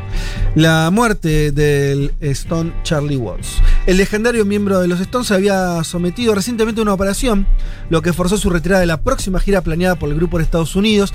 En el 2004, además, se había recuperado de una dura batalla contra el cáncer de garganta. Claro. Dice Pablo, ¿qué vamos a decir sobre los Rolling Stones si está todo dicho? Pero quería rescatar un extracto de una nota escrita en página 12 por el periodista Fernando Dadario. Dice entonces este extracto. En su libro Stone Alone, Eh, que lo Sí. hace el bajista. Ay, ¿por, por qué no tengo el nombre acá? Mirá vos, lo tenía y se me fue. ¿Qué, qué bajista? Eh, ¿Ron Wood? Perdón, eh, no, Bill eh, Wyman. Bill Wyman. ¿sí? Wyman. Eh, dijo. Perdón, que se me No, traspapeló no, una cosa. tranquilo, tranquilo. Que fue bajista de los Stones durante 30 años. Contó que durante la gira americana de 1965 se pusieron con Brian Jones a calcular. Esto es hoy ya muy políticamente incorrecto. ¿Qué calculaban? ¿Cuántas chicas habían acostado con cada Stone desde los inicios de la banda? ¿Sí? El bajista aprovechó que era el autor del libro y se puso arriba de todo. ¿Sí? Este bajista Bill Wyman, que dejó la banda en el 95, ¿no? Por ahí. Tu- Tuvo 30 años Tuvo mucho tiempo y después vino. y después se Ron fue. Exacto. Pero se fue y escribió el libro, obviamente. Él dijo haber estado con 278 mujeres en esos pocos años, te voy a decir, porque No hay chances de que se acuerde. ¿Cuántas- suena raro. cuántas- Salvo que haya llegado un registro. ¿Cuántas? Imposible. 278. Por ahí anotó ¿Y cu- libreti- ¿Cuántos tiempo? libretita. ¿Cuánto tiempo? Desde que. eh, En los 30 años. No, no. Ah, sí, sí, sí, sí. Y claro. es altamente factible la posibilidad o no. No, pero digo que se acuerde, tanta cantidad ya. Y tan específico el número. Pero puede Sal- ser que salvo haya... que haya anotado. Desagradabilísimo ya la- anotar Por eso. ahí se acuerda bueno. 278 y por ahí fueron más. No, eh, eh, anota bien Pablo, es el autor del libro, entonces me parece que es ahí un autobombo. Infló, Además, ¿no? miren Infló un poquito. lo que es la distancia con el resto. Le seguía este, Brian Jones con 130. Y Mick mirá, Jagger. murió joven, Y murió joven. Claro. Mick Jagger con humildes 30. Y pero Jagger era más noviero, me parece, ¿no? Kate Richard con 6. Y el dato. Kate Richard con con 6. hubo una disputa de, de pareja en un momento entre Kate y Sí, Mick. sí, totalmente. El tema es que Charlie Watts, el recientemente fallecido, aparece con cero. Y acá viene la anécdota. Según Wyman, el bajista, el baterista era fiel a su esposa. En ningún Sí. otro lugar del mundo y en ningún otro momento de la historia de la humanidad la fidelidad de un hombre habrá sido puesta más a prueba Hubo que en una gira en la semana con eso. de los Rolling Stones, lo Porque cual es lógico. Hubo muchos chistes en la semana, porque decía no lo mató el alcohol ni las drogas, lo mató el matrimonio, decían algunos en WhatsApp. Yo no, no, No, comparto bueno, con no, eso. chico. No Ah, comparto con eso. Vivió mucho tiempo. además. 80 vivió, pero si, si vos tirabas la moneda, el otro día se lo pregunté a Candy Chango afuera. Si vos decías quién se moría primero, Charlie o. o Kate Richard. O Kate. Y Sí. era Kate. ¿o Sí, no? porque el otro eh, siempre. eh, eh, Muy Charlie Watts es pulcro, muy, claro. muy, muy inglés, ¿no? Siempre vestido de traje, chequeo médico. Bueno, pero qué sé yo. Es Es así la vida, así la vida. Poca vida sexual. Lo que. Lo, no, pará, pará, pará. Bueno, está lo que- bien. lo que no, pará, pará, pará. Está bien ese, porque. Está bien. Eh, interesante línea para pensar. Pobre Charlie Pero pará, pero pará. no- que esté en la tenía- o sea, gloria. eh, ¿La esposa murió? ¿Había muerto? No, creo que No, entonces pero ¿por bueno, una relación de tantos años. No, claro, eh, lo que dice Betty es. Está bien. 270, dice el otro. O sea, había, había amor, pero no pasión. Pero puede haber vida Personas. sexual en, en el marco de la monogamia o no. Sí, también, Sí, pero es sí, verdad que tiempo, ¿no? Mucho tiempo de pareja. podés suponer que no era la misma performance que Mick Jagger. Claro. Tal vez. De hecho, es, eh, según el libro es así. Es verdad que es fácil, yo le digo esto, eh, agrego, es, es ¿Por qué más fácil ser monógamo si no sos un Rolling Stone. Ahora, si vos sos un Rolling Stone, te llevan de gira dos veces por año, Sí, Sí. con medio todo, o sea, sí. ¿qué querés? ¿No? Mirá, el otro día tuve una cena con amigos donde hablamos mucho de Charlie. Watts y uno, Ah, uno de ellos. que Pensé que se te habían tirado como a un. Tipo, salí ahí claro. rápido. No, no, escúchame, escúchame. Uno, uno de ellos, psicólogo, decía: el problema no eran los Stones que estaban todo el día de fiesta. El problema era Charlie Watts que estaba en ese círculo, como diciendo, era el distinto. Sí. Y era el- como que. Y por eso nivel- pues lo protegió también, ¿viste? Es una forma de, de- de- de aislarte también del- de la locura. Claro, pero en el medio estás en un. Es como viste ese que, que vos vas a un asado, a tomar algo y, y se queda y dice: No, yo estoy acá tranquilito, Mira, no quiero hacer eh, nada. Charlie, Charlie Voss además se había casado antes de los Stones, en el 58 por ahí, ya estaba casado, muy pendejo.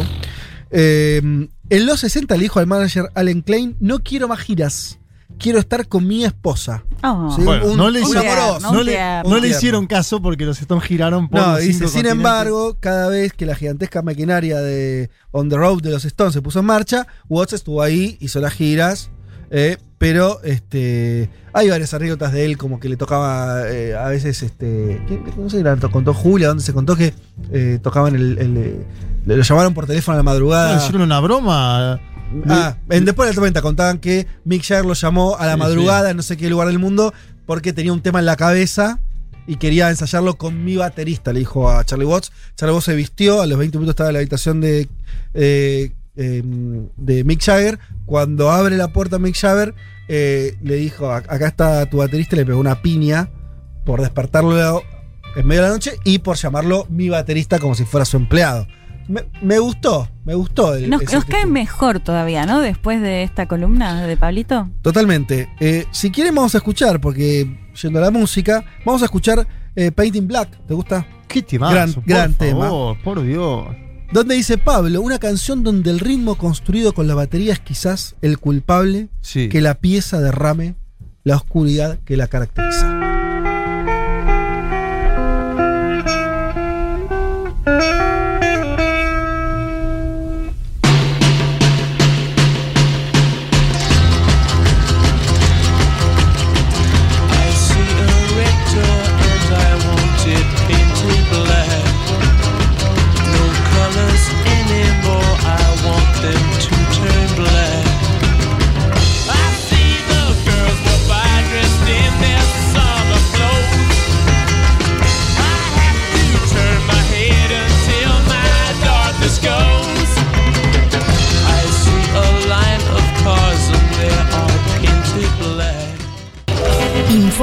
Llega la valija diplomática de Leti Martínez.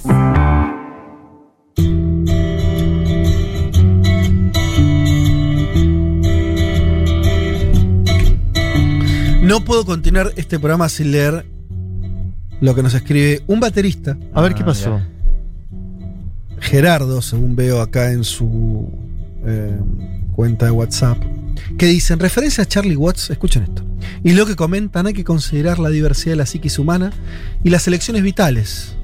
Él amaba a su primera compañera y eso es amor, intenso amor. Sí. Es una elección. Dice, soy Sí, también sí, sí. baterista de rock y hace 17 años, ya hace 17 años, y mi amor es por mi compañía de viaje. Saludos y aguanta el rock, los Rolling Stones y los Beatles. Bravo. Vamos. Un crack. Y la monogamia. Este. Y manda saluditos. Bien. Bueno, me encantó. Eh, che, em, bueno, teníamos. ¿Serán los bateristas entonces una cosa No, no, pará. extraña? Los bateristas, totalmente. Sí, Pará, Déjame sí, decirte algo sí, como sí. músico. El guitarrista es el, El, el peor, digámoslo. Me caen mal los músicos. Primero que hay- En general, perdón, Fede, vos no. Pero Hay- digo. Bien. Hay una. Hay un. ¿Cómo es ese? Eh, tirá- Hay un chiste Bueno, que. de- salir con un músico. Hay un chiste que es que los bateristas son los mejores amigos de los músicos. Es un chiste bueno. antibaterista en el sentido de que los Sí. bateristas no serían músicos. Bueno, Eso es una pavada. Pero, pero sí da sentido a algo que lo que sí creo que es que los bateristas son como un poco una especie aparte. No porque no sean músicos, sino porque tienen unas Características peculiares. Por ejemplo, es un instrumento que todo el tiempo tienen que armarlo y desarmarlo. Sí. Sí. ¿Viste? Los instrumentos son algo eh, en general de una sola pieza que. Como mucho le cambian las cuerdas, ¿no? Como mucho Como mucho, pero es ya como que armar una estructura, siempre desarmarla, siempre es el que está antes de las pruebas de sonido, el que se va último. Eh, hay algunas El menos conocido en general de la banda, ¿no? En general siempre es el que juega la, la defensa, salvo. Con el bajista, ¿no? Un poco. Sí, pero es verdad que eh, en general. Bueno, acá en la Argentina, lo que se acuerdan cuando estuvieron los Stone en River, una de las veces, creo que no sé si fue la primera, la última, no me acuerdo, no soy tan seguidor de la banda, pero sí me acuerdo que fue un dato que el más aplaudido por la gente fue Charlie Watts. Sí. Sí, creo que de hecho, fíjate que en el video. la primera, ¿no es cierto? En el, 90. en el video me gusta que cuando lo empiezan a aplaudir y lo aplauden, y él se toca la cabeza así como timidón. Me Sí. parece que un poco eso también. No es la misma la actitud del guitarrista o del cantante claro. que la del bajista Bueno, o la del si- baterista. si Entonces te cae pones- más simpático. Si vos pones una foto de los. de- de- es difícil saber cuántos son los Stone en realidad, que son hoy. Contando a, a Charlie Watts, los originales, cuatro. Sí, no, vivos eran tres. Bueno, tres, claro, estoy contando al, al bajista a, A Ron Wood. A Ron Wood, casi como, bueno. Sí, sí, lo podemos anotar. Los pones a los cuatro y claramente hay tres que son tres estrellas de rock en su apariencia Sí. y Charlie Watts podría ser banquero, oficinista. Exacto. Aún así fue a comer choripán la última vez que vinieron. No, me refiero a lo que dice Leti, de, de que tienen, de que no son los frontman. No, de- no, seguro, pero tiene cosas amigables con la Sí. Argentina. Por ejemplo, lo anunció Jagger, ¿no? Dice, Charlie fue a comer choripán a la costanera. Mirá qué bien. Mick Jagger. A ver.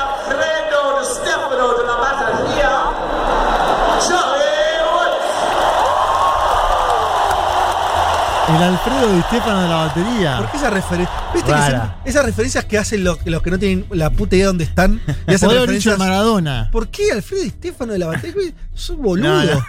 Bueno. Sos boludo. Es una, una leyenda de la Argentina. boludo. Pero que ¿quién- jugó en otra selección. De hace 70 años. Todo como el Claro, orto. Maradona, tiene que ser Odio. Maradona, Maradona Messi. Odio. Déjenme destilar mi odio. Odio, Por suerte ahora no viene ya músico de rock de afuera, se murió el rock. Por Pero- suerte, dice. Se murió el Se rock. murió el rock. Pero, Fuerte ¿qué declaración. manera- Sacale, ta- tapale la, la palabra No, déjame terminar. ¿Qué, qué, qué odio me da? Los rockeros que van, eh, que, que vienen a Argentina en este caso, pero lo a hacer en, en- en muchos países. Uno, a ponerse la camiseta de la selección. Sí. ¿Por qué? ¿Quién- si no sos Axel, argentino. Sí. Después, eh, todas esas referencias supuestamente argentinas. Sos que el se hablan- mejor país, el mejor público. ¡Al mejor público en un mundo! Los odio. Los odio con Y va al, país vecino y dice exactamente No lo sé si mismo. tanto. eh, Me parece que Argentina hay algo. Ahí está uno Ahí que, se- que la cree, tenés, que le ahí cree. tenés, ahí la la Ahí está, ahí. Después sube que Bleacher una bandera que Argentina el país más estón del mundo y No, lo eso sube sí. en su Instagram. ¿eh? Eso sí. No, pero. Fede habla en general. Claro, claro, eso La sí, hacen pero, todos. Pero como todos. decías, eh, Axel Rowe, cualquier ganso Sí. que viene. Y, y además me molesta pensar en la persona que está atrás de eso. ¿Sabes lo que me molesta de eso que escuchamos? El, el- no sé si el, el de la prensa, quien sea que le escribe esa huevada. Ese, ahí se lo cagaría trompada. Pero, pero claramente funciona. O sea, hay gente que lo aplaude y le gusta. sí, no, ya sé, bueno, Ok. tantas cosas funcionan. Nombrá Di Stefano, que es gol, le deben haber dicho. Che, bueno, perdón, perdón. Volvamos, volvamos porque no, eh, me fui. Me fui a otro lado. Eh, teníamos eh, el último contenido de este programa que tiene que ver con Yugoslavia, país que ya no existe, que tuvo una existencia corta como país, en realidad hay que decirlo, ¿no? Sí. Pensá que China, ¿cuántos milenios tiene? Yugoslavia, 50, no sé cuánto tiempo existió como tal. Eh, pero muy interesante como experiencia. Tuvo distintos momentos. Eh, nos vamos a enfocar sobre todo a- en el post Segunda Guerra Mundial, pero sí es necesario irnos un poco antes, incluso antes de la Primera Guerra Mundial, que me contaba nuestro entrevistado, que ya lo vamos a presentar, eh, ya era desde, previo, digamos, a, a la Primera Guerra, que surge esta idea de... de juntar. a esos Claro, de un proyecto yugoslavo para que nos ubiquemos en el mapa. Estamos hablando de la península balcánica, una de las penínsulas del sur de Europa, y abarca algunos de los países de la península balcánica, que ya los vamos a ir mencionando y contando bien.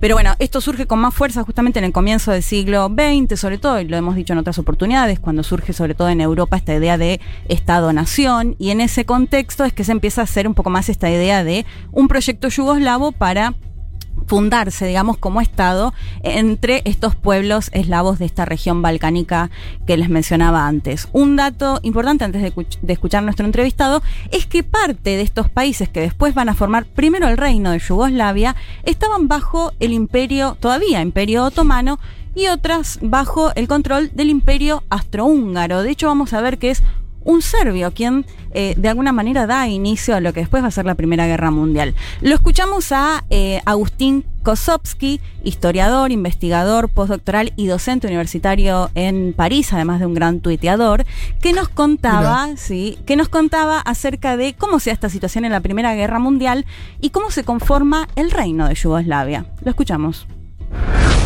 Se empieza a constituir un poco esta ideología del yugoslavismo, que es esta idea de que en realidad el modo de resolver los problemas de estos pueblos es a través de la constitución de un Estado común. Pero la única, el único país, la única potencia militar capaz de llevar a cabo este proyecto de unificar a todos estos pueblos en un mismo Estado en ese momento es Serbia. Como digo, ¿no? Serbia es un país que se constituye a partir del imperio, aparte, digamos, en territorios del viejo imperio otomano, y estos otros grupos están en el imperio austrohúngaro. Va a ocurrir que, bueno, Serbia, como digo, es una potencia militar muy fuerte durante fines del siglo XIX, y poco a poco va entrando cada vez más en conflicto con, la corona austríaca. La Primera Guerra Mundial comienza precisamente porque un serbio de Bosnia asesina al heredero del- de la corona este, del Imperio Austrohúngaro, Francisco Fernando, y con este asesinato, digamos, que es un asesinato justamente con una motivación muy política, que es la idea de luchar contra la dominación austríaca en la región para poder liberar a los pueblos eslavos del imperio. Y cuando termina la guerra, eh, Serbia de un modo u otro es premiada con el apoyo de las potencias occidentales y de los ganadores de la Primera Guerra Mundial para extender sus territorios y hay mucho apoyo de los serbios, croatas y eslovenos que viven en el Imperio Austrohúngaro en ese momento, se constituye una especie de Serbia expandida que va a ser la primera Yugoslavia, la Yugoslavia monárquica.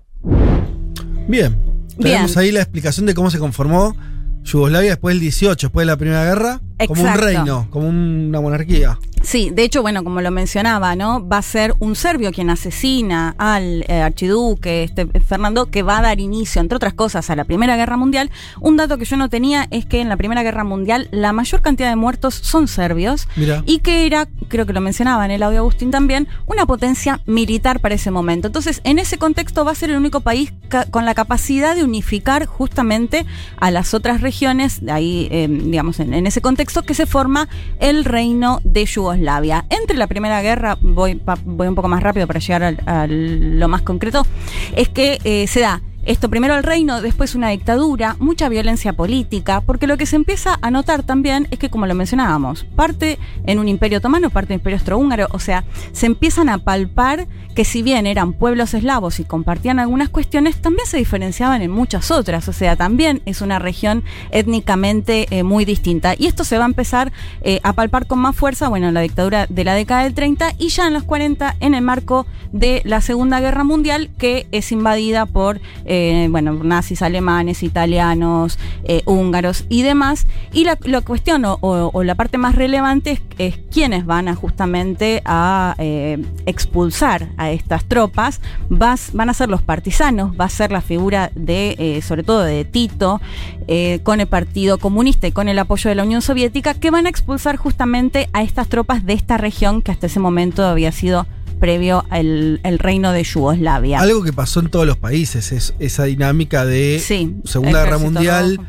en Alemania invadiendo distintos países, Francia, por ejemplo, y en los países, en los territorios ocupados, fue moneda corriente, en todo se construyó una resistencia, la famosa resistencia, ¿no? Sí. Eh, partisana. Y en todos lados también la izquierda y particularmente el Partido Comunista fueron siempre protagonistas Sí, tota- total. eh, de esa resistencia a los nazis. De ¿no? hecho, acá tal punto que justamente el líder del Partido Comunista, eh, Josip Broz Tito, camarada Tito, es quien eh, va a gobernar lo que ya después de la Segunda Guerra Mundial se va a conocer como la Yugoslavia, Yugoslavia socialista. Bien. Pero lo volvemos a escuchar a Agustín Kosovsky, que nos contaba un poco cómo se da justamente esa transición después de la Segunda Guerra Mundial.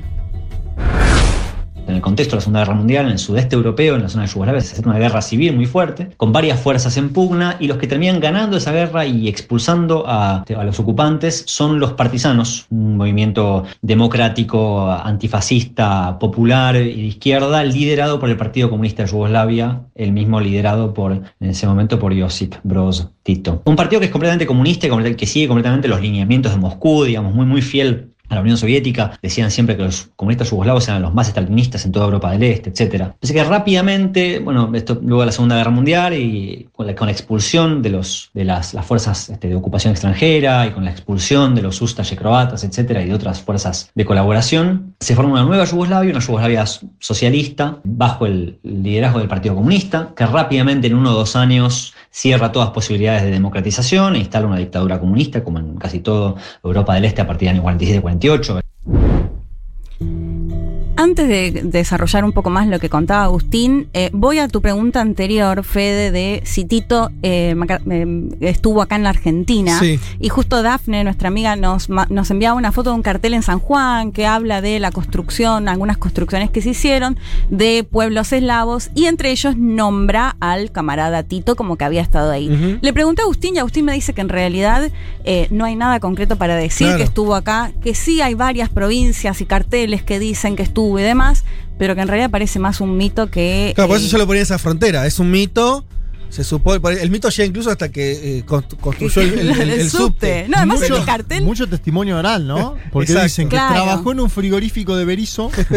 Me encanta, me encanta. Esa me encanta. En Berizo encanta. vivía y sí, trabajó en un frigorífico y que se hizo hincha de argentinos, de Y- estudiantes, digo, de La Plata, porque la camiseta era parecida a la de su equipo en Belgrado. Y además, ¿por qué no? O sea, ¿por qué nos agarró la sesión con que aparezca Tito por todos lados en la Argentina? Es, es medio Claro, raro. claro. Sí, y como trabajador, porque en realidad, Sí, me sí. acá este cartel dice un inmigrante yugoslavo, eh, gran apoderado del oso, bueno, y que después iba a ser Tito en Yugoslavia. Pero bueno, lo que me dice Agustín es que si No- nos no remitimos a las pruebas, no hay. Bien. Eh, lo que comentaba en el audio, lo que va a pasar es una vez que llega eh, Tito al poder, bajo el liderazgo del Partido Comunista, va a, ser, va a estar muy alineado a la Unión Soviética, como va a pasar entre el 47 y 48 en otros países de la región, que ahora denominamos ex Unión Soviética o países de la ex Unión Soviética. Lo que va a pasar puntualmente en Yugoslavia es que al- a, los pocos años, a los dos, tres años, va a romper relaciones con la Unión Soviética. Y eso es lo que va a dar lugar, sobre todo, a que Tito, cuando se lo nombra, sea considerado eh, una parte fundamental de este movimiento de no alineados que se mantenían neutrales en la Guerra Fría. Lo habíamos comentado cuando hablábamos de Nasser en Egipto, de Nerú eh, en India. Y lo que va a empezar a pasar es que justamente esta posición más neutral le va a permitir tener un mejor vínculo con Occidente que va a empezar eh, a financiar justamente la cuestión económica. Otra de las situaciones que me comentaba Agustín es que uno de los pedidos de estas eh, seis ex repúblicas que formaban parte de Yugoslavia pedían cierta autonomía y Tito se, lo- se los va a dar, les va a dar cierta autonomía a cada uno de estos países que además estaban, bueno, eh, gobernados por, digamos, sus líderes en el Partido Comunista también. ¿Me dejas meter una cosita? Sí, por Porque supuesto. ya vas a ir avanzando. Hay una cosa que eh, me, me parece interesante también y es distinta esa experiencia del resto de los países socialistas de Europa. Que crean el socialismo, o sea, lo, lo crea directamente la Unión Soviética. Pensamos en Alemania, Sí. ponerle Polonia, ¿no? Eh, no, había, no, no hubieron revoluciones en esos lugares, sino que hubo después de Yalta un acuerdo y, y- y Stalin dijo, listo, esto es socialista, ya está. En el caso de Yugoslavia no fue así. O sea, es el único país donde eh, los comunistas yugoslavos son los que eh, crean su propio. eh, tienen su propia victoria militar. ¿no? Esto es importante porque no pasa en Alemania, no pasa en Checoslovaquia, no pasa en Polonia.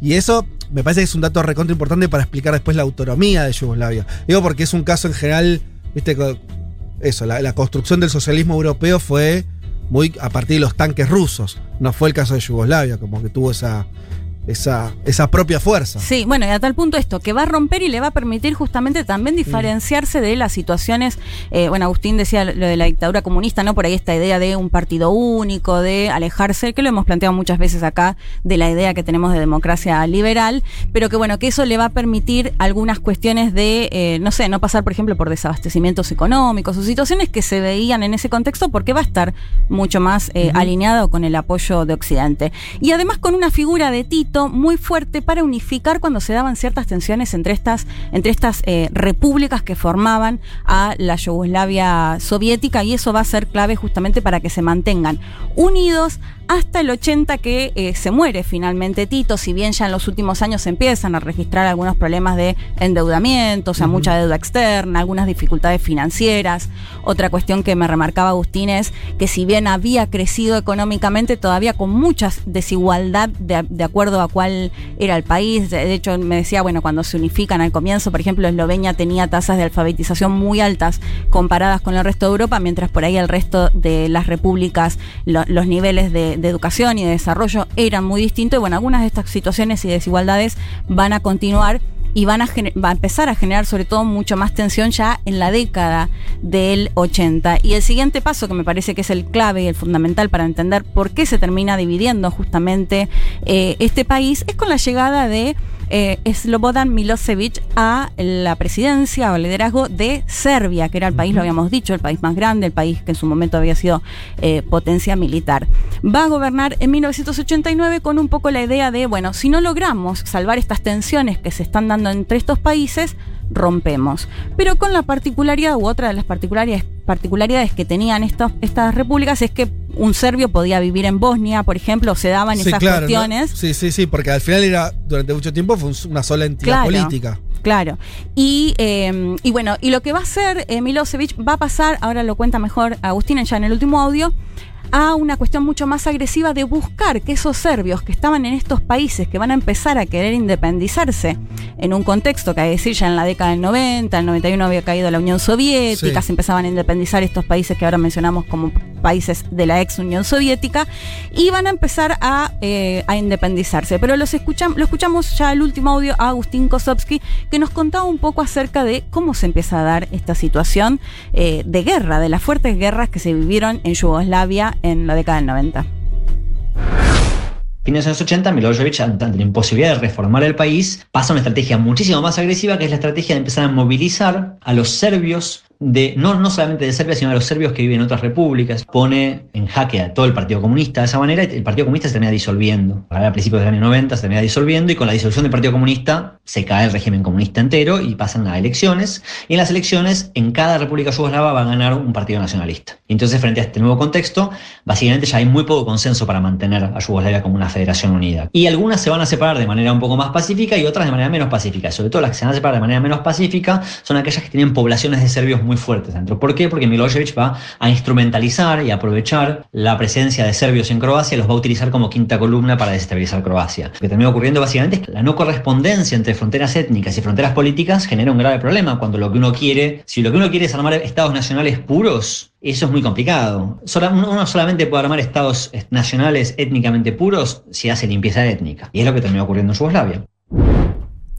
Bueno, literalmente, una limpieza étnica, se empiezan a independizar, salvo algunos países que se da de forma más eh, pacífica, por ejemplo, Eslovenia y Macedonia, que por ahí sobre todo porque no tenían mucha población serbia en estas regiones, decíamos que el actuar de Milosevic va a ser intentar eh, movilizar a esos serbios que vivían en países como en Bosnia o en Croacia, que es donde vamos a ver guerras muy, muy fuertes, muy sangrientas, eh, entrado en los 90, con un caso muy emblemático que es el de Bosnia, particularmente porque Bosnia a su vez tenía una población alta de musulmanes, otros de eh, serbios de origen o de la religión cristianos ortodoxos o cristianos eh, católicos, ay, se me es ortodoxos y los, los católicos, digamos, distintas religiones, distintas etnias, y Milosevic va a apuntar justamente a esos serbios que vivían en este país. De hecho, acá les hago una recomendación, una película que, que vi el viernes que es bastante fuerte, o sea, la tienes que ver si están con mucho ánimo,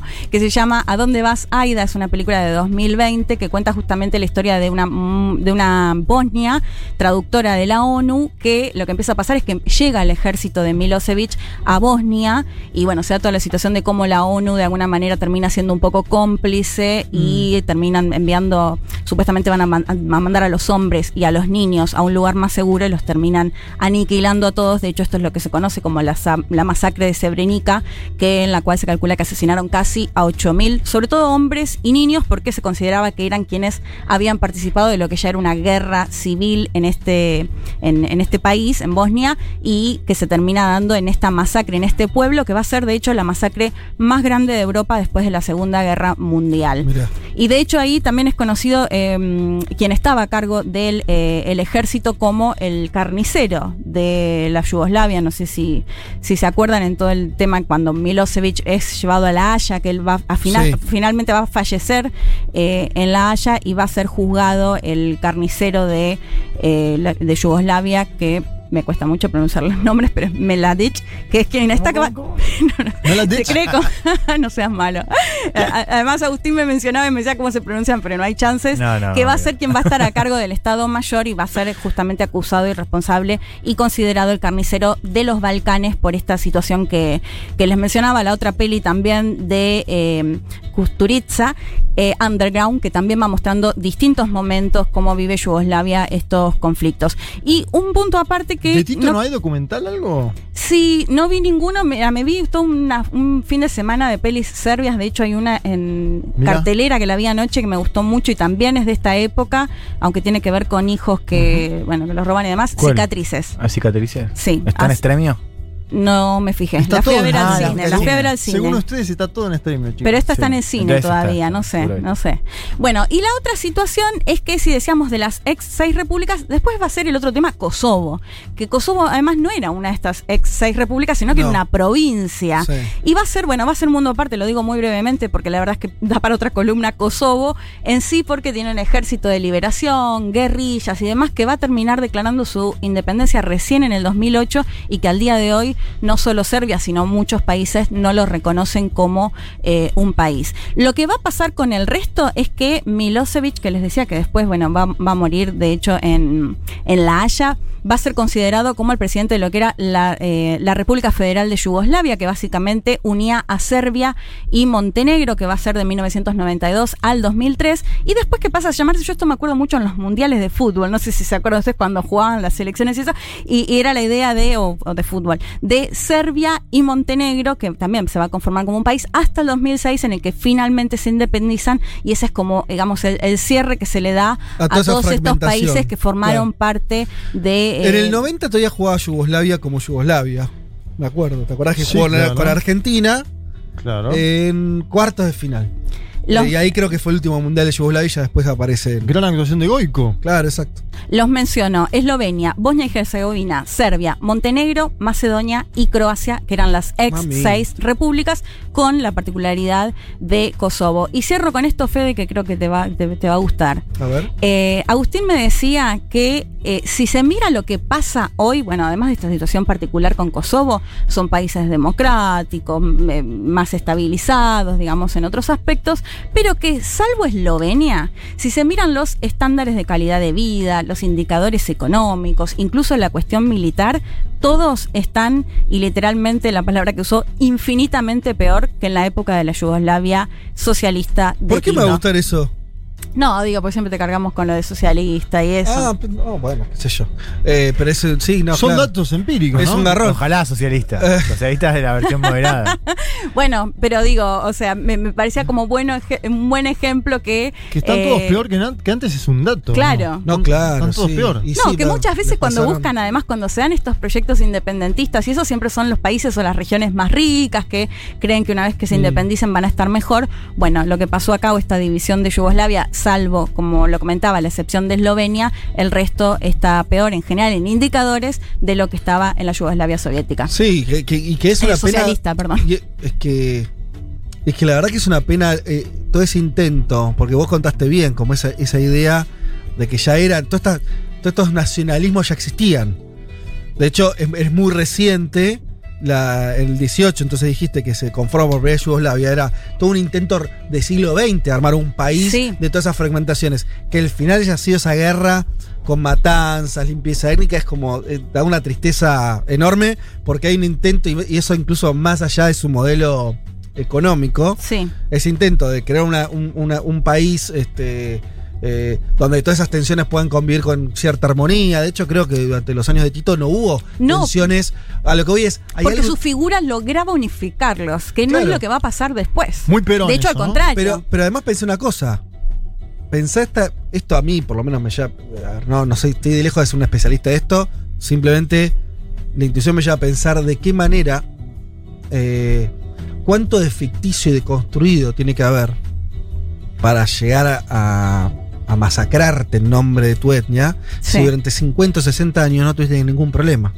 Hay algo ahí que tenés que. ¿Entendés lo que te lo Una decir? construcción simbólica. Que si vos decís, si vos decís, no, mirá, la verdad que los tipos se vienen matando hace 200 años, nunca pararon, no les importa. Bueno, qué sé yo, hay cosas estructurales que evidentemente son más fuertes. Ahora, si vos tuviste re- con, la- con una resolución política, porque está bien, pero tampoco este- que Tito era un dios, quiero decir, un dirigente político, más o menos como las cosas, y todos podían vivir con armonía, y de pronto todo eso vuela por los aires y terminan como terminan, hay algo ahí que no, no tengo la explicación y de ser mega complejo el tema, pero qué loco haber terminado como terminaron, ¿no? Ahí no sé, eh, es como...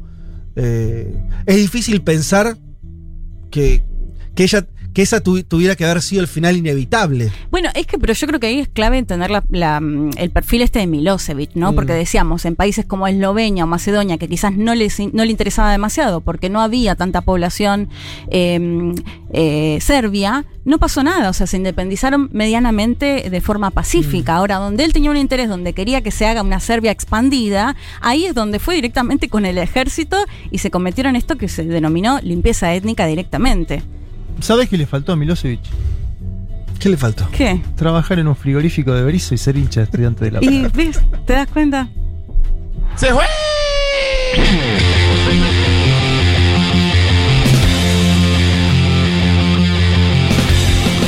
Eh, señoras y señores, eh, muchas tardes y buenas gracias. En honor a la última vez que David Esquenazzi va a operarnos, por lo menos de manera eh, cotidiana, veremos, seguramente lo tendremos. Ya algún, algún reemplazo vas a tener que hacer, alguna. Ya nos veremos. Pero en honor tuyo estamos terminando horario, como, como una especie de ofrenda a nuestro operador, ¿no es cierto? Terminar exactamente a las 15 horas. Para que vaya a estudiar psicología. Él es estudiante de. Sí, claro. Avanzadísimo. Avanzadísimo en Está perfecto. psicología. Además de gran operador, que además, digamos, va a seguir vinculado a Futurock, por supuesto. Eh, O sea, ahora, ahora que no tenemos vínculo, podríamos ser su- sus clientes, ¿o no? Yo lo voy a seguir viendo, yo lo, lo- yo lo sigo viendo. O sea, un sí, sábado sí, sí. por mes lo, lo voy a seguir viendo. Che, este, bueno, en serio, David, eh, ha sido un placer contar con tu operación técnica. Eh, ha generado Y, y un siempre piso con muy una alto. sonrisa también, ¿no? Que eso se valora. ¿Cómo no? Siempre con los chipá, ¿no? Puso un piso muy alto. Para el que venga, ¿eh? Ojo, La tiene brava. la tiene bravo. Así que, en serio, mucho agradecimiento para vos por, por lo que le aportaste y le sumaste a, a este programa. Como siempre, Natalia Espósito de la producción, ahí, pilar fundamental de, de un Sí. mundo de sensaciones. Les recordamos, si quieren, eh, si llegaron tarde al programa, si quieren eh, eh, escucharlo o recomendarlo también, aprovechen los recortes de, que subimos a Spotify de- del, del propio programa. Y también decir, eh, teníamos el sorteo, teníamos dos cosas. A ver. A ver, Sí. ok. Por un lado tenemos, ¿se acuerdan ustedes? Sí, el Eh, libro, ¿no? Arranquemos por el libro, ¿te parece? bien? Arranquemos por el Sí. libro. Claro. Teníamos entonces, eh, estábamos recomendando por un lado eh, y además eh, sorteando eh, el libro eh, de Mariano Fraschini y Santiago García, que son los compiladores, cómo ejercer el poder, eh, cómo ejercen, perdón, el poder los presidentes sudamericanos en el siglo XXI. Libro grande, ¿no? Sí. Sí. Tiene, tiene pinta. Muchos artículos le decía que además, por ejemplo, si yo agarro Brasil, que estuve leyendo algo, es interesante porque ya tiene la artículos sobre la experiencia de Lula, sobre el, gobierno de Dilma Rousseff y de Ya Bolsonaro. Bolsonaro, ya llegó Bolsonaro, bien. Lo mismo con Ecuador, que agarra a Correa, pero también a Lenín Moreno. Entonces, el que quiera una mirada más prolongada de los procesos latino- latinoamericanos de los últimos, diría, 20 años, ya no hay que hablar de esos Sí, sí, tiempos. dos 20 décadas, años. dos décadas. Eh, y sí, Lula 2002, justo, mira. Exacto. Eh, quien es el que un poco inaugura, bueno, Chávez un- unos años antes, podremos decir 20 años. Eh, en este libro van a encontrar un, un excelente resumen. Eh, la ganadora, lo tenía por acá, ya le digo. ¿Dónde está? Acá. Ganadora del libro. Natu. Natuti. O Natu- Natutiele. Natutiel es un Una, usuario. oyente fiel. Sí, sí, sí. Eh, ¿Y qué dice acá? Un Mundo de Sesiones tiene hoy la oportunidad de colaborar con el marco teórico de esta señora que intenta terminar su tesis. Así que mirá si el libro no estará bien elegido, su destinataria en este caso, que lo va a aprovechar para eh, sus estudios. Eso por un lado. Teníamos entonces, por otro, la encuesta. ¿Cómo salió? Ay. Ganó septiembre. ¿Tenemos los porcentajes ahí? Ganó septiembre porque, claro, hubo una división del verano. Basta, Eh, loco. Y pero es así, No se pierde así, no se pierde Así yo soy politólogo, No te se estoy pierde cómo así. que ¿De qué pasó. división? ¿De qué fuimos a una, división? mirá, fuimos a unos pasos que si sumáramos diciembre y enero. Yo paso a balotaje. Pero si no tiene nada que ver enero con diciembre. Bancate ¿Paso nada, a perdiste balotaje? por Ah, mucho, esa es otra. Hagamos un balotaje que dejate nada joder. ¿Qué balotaje, papi? No. Si perdiste No puedo creer, vuelta, igual mirá. no puedo creer que, que Además- haya perdido diciembre. Estaba segura que ganaba. Vamos a utilizar las reglas electorales argentinas, ¿sí? Sí. Hay balotaje siempre y cuando Exacto. saques menos de 45 o no haya Pero si diferencia no de 10. dejaron- Ustedes- en este caso, septiembre, Ustedes 46. inventaron agosto, chicos. Septiembre como el mejor mes del año, 46.5, seguido de diciembre. Pero ustedes con tienen los 32. medios de comunicación de su lado. No, inhabilitaron agosto. No, Pero no, no, mejor ni leer los resultados. Dale, perdón, sí. Sep- septiembre, mejor mes del año. Por, eh, dicho por los seguidores en Twitter de la radio, 46.5. Diciembre con eh, 32.3. Y lejísimo, un derrotado enero con apenas No superando vacacionando en lastimosamente. enero después. no te ¿eh? quiero ver a vos 21, tomando una birrita a las enero, 7 de la tarde acordándote con aire y a 21.2 primavera. 21.2% de los votos. Bien, listo, esto ha sido todo por hoy. Muchas gracias, buen domingo. Nos vemos el, en 7 días a las 12 del mediodía. Chau.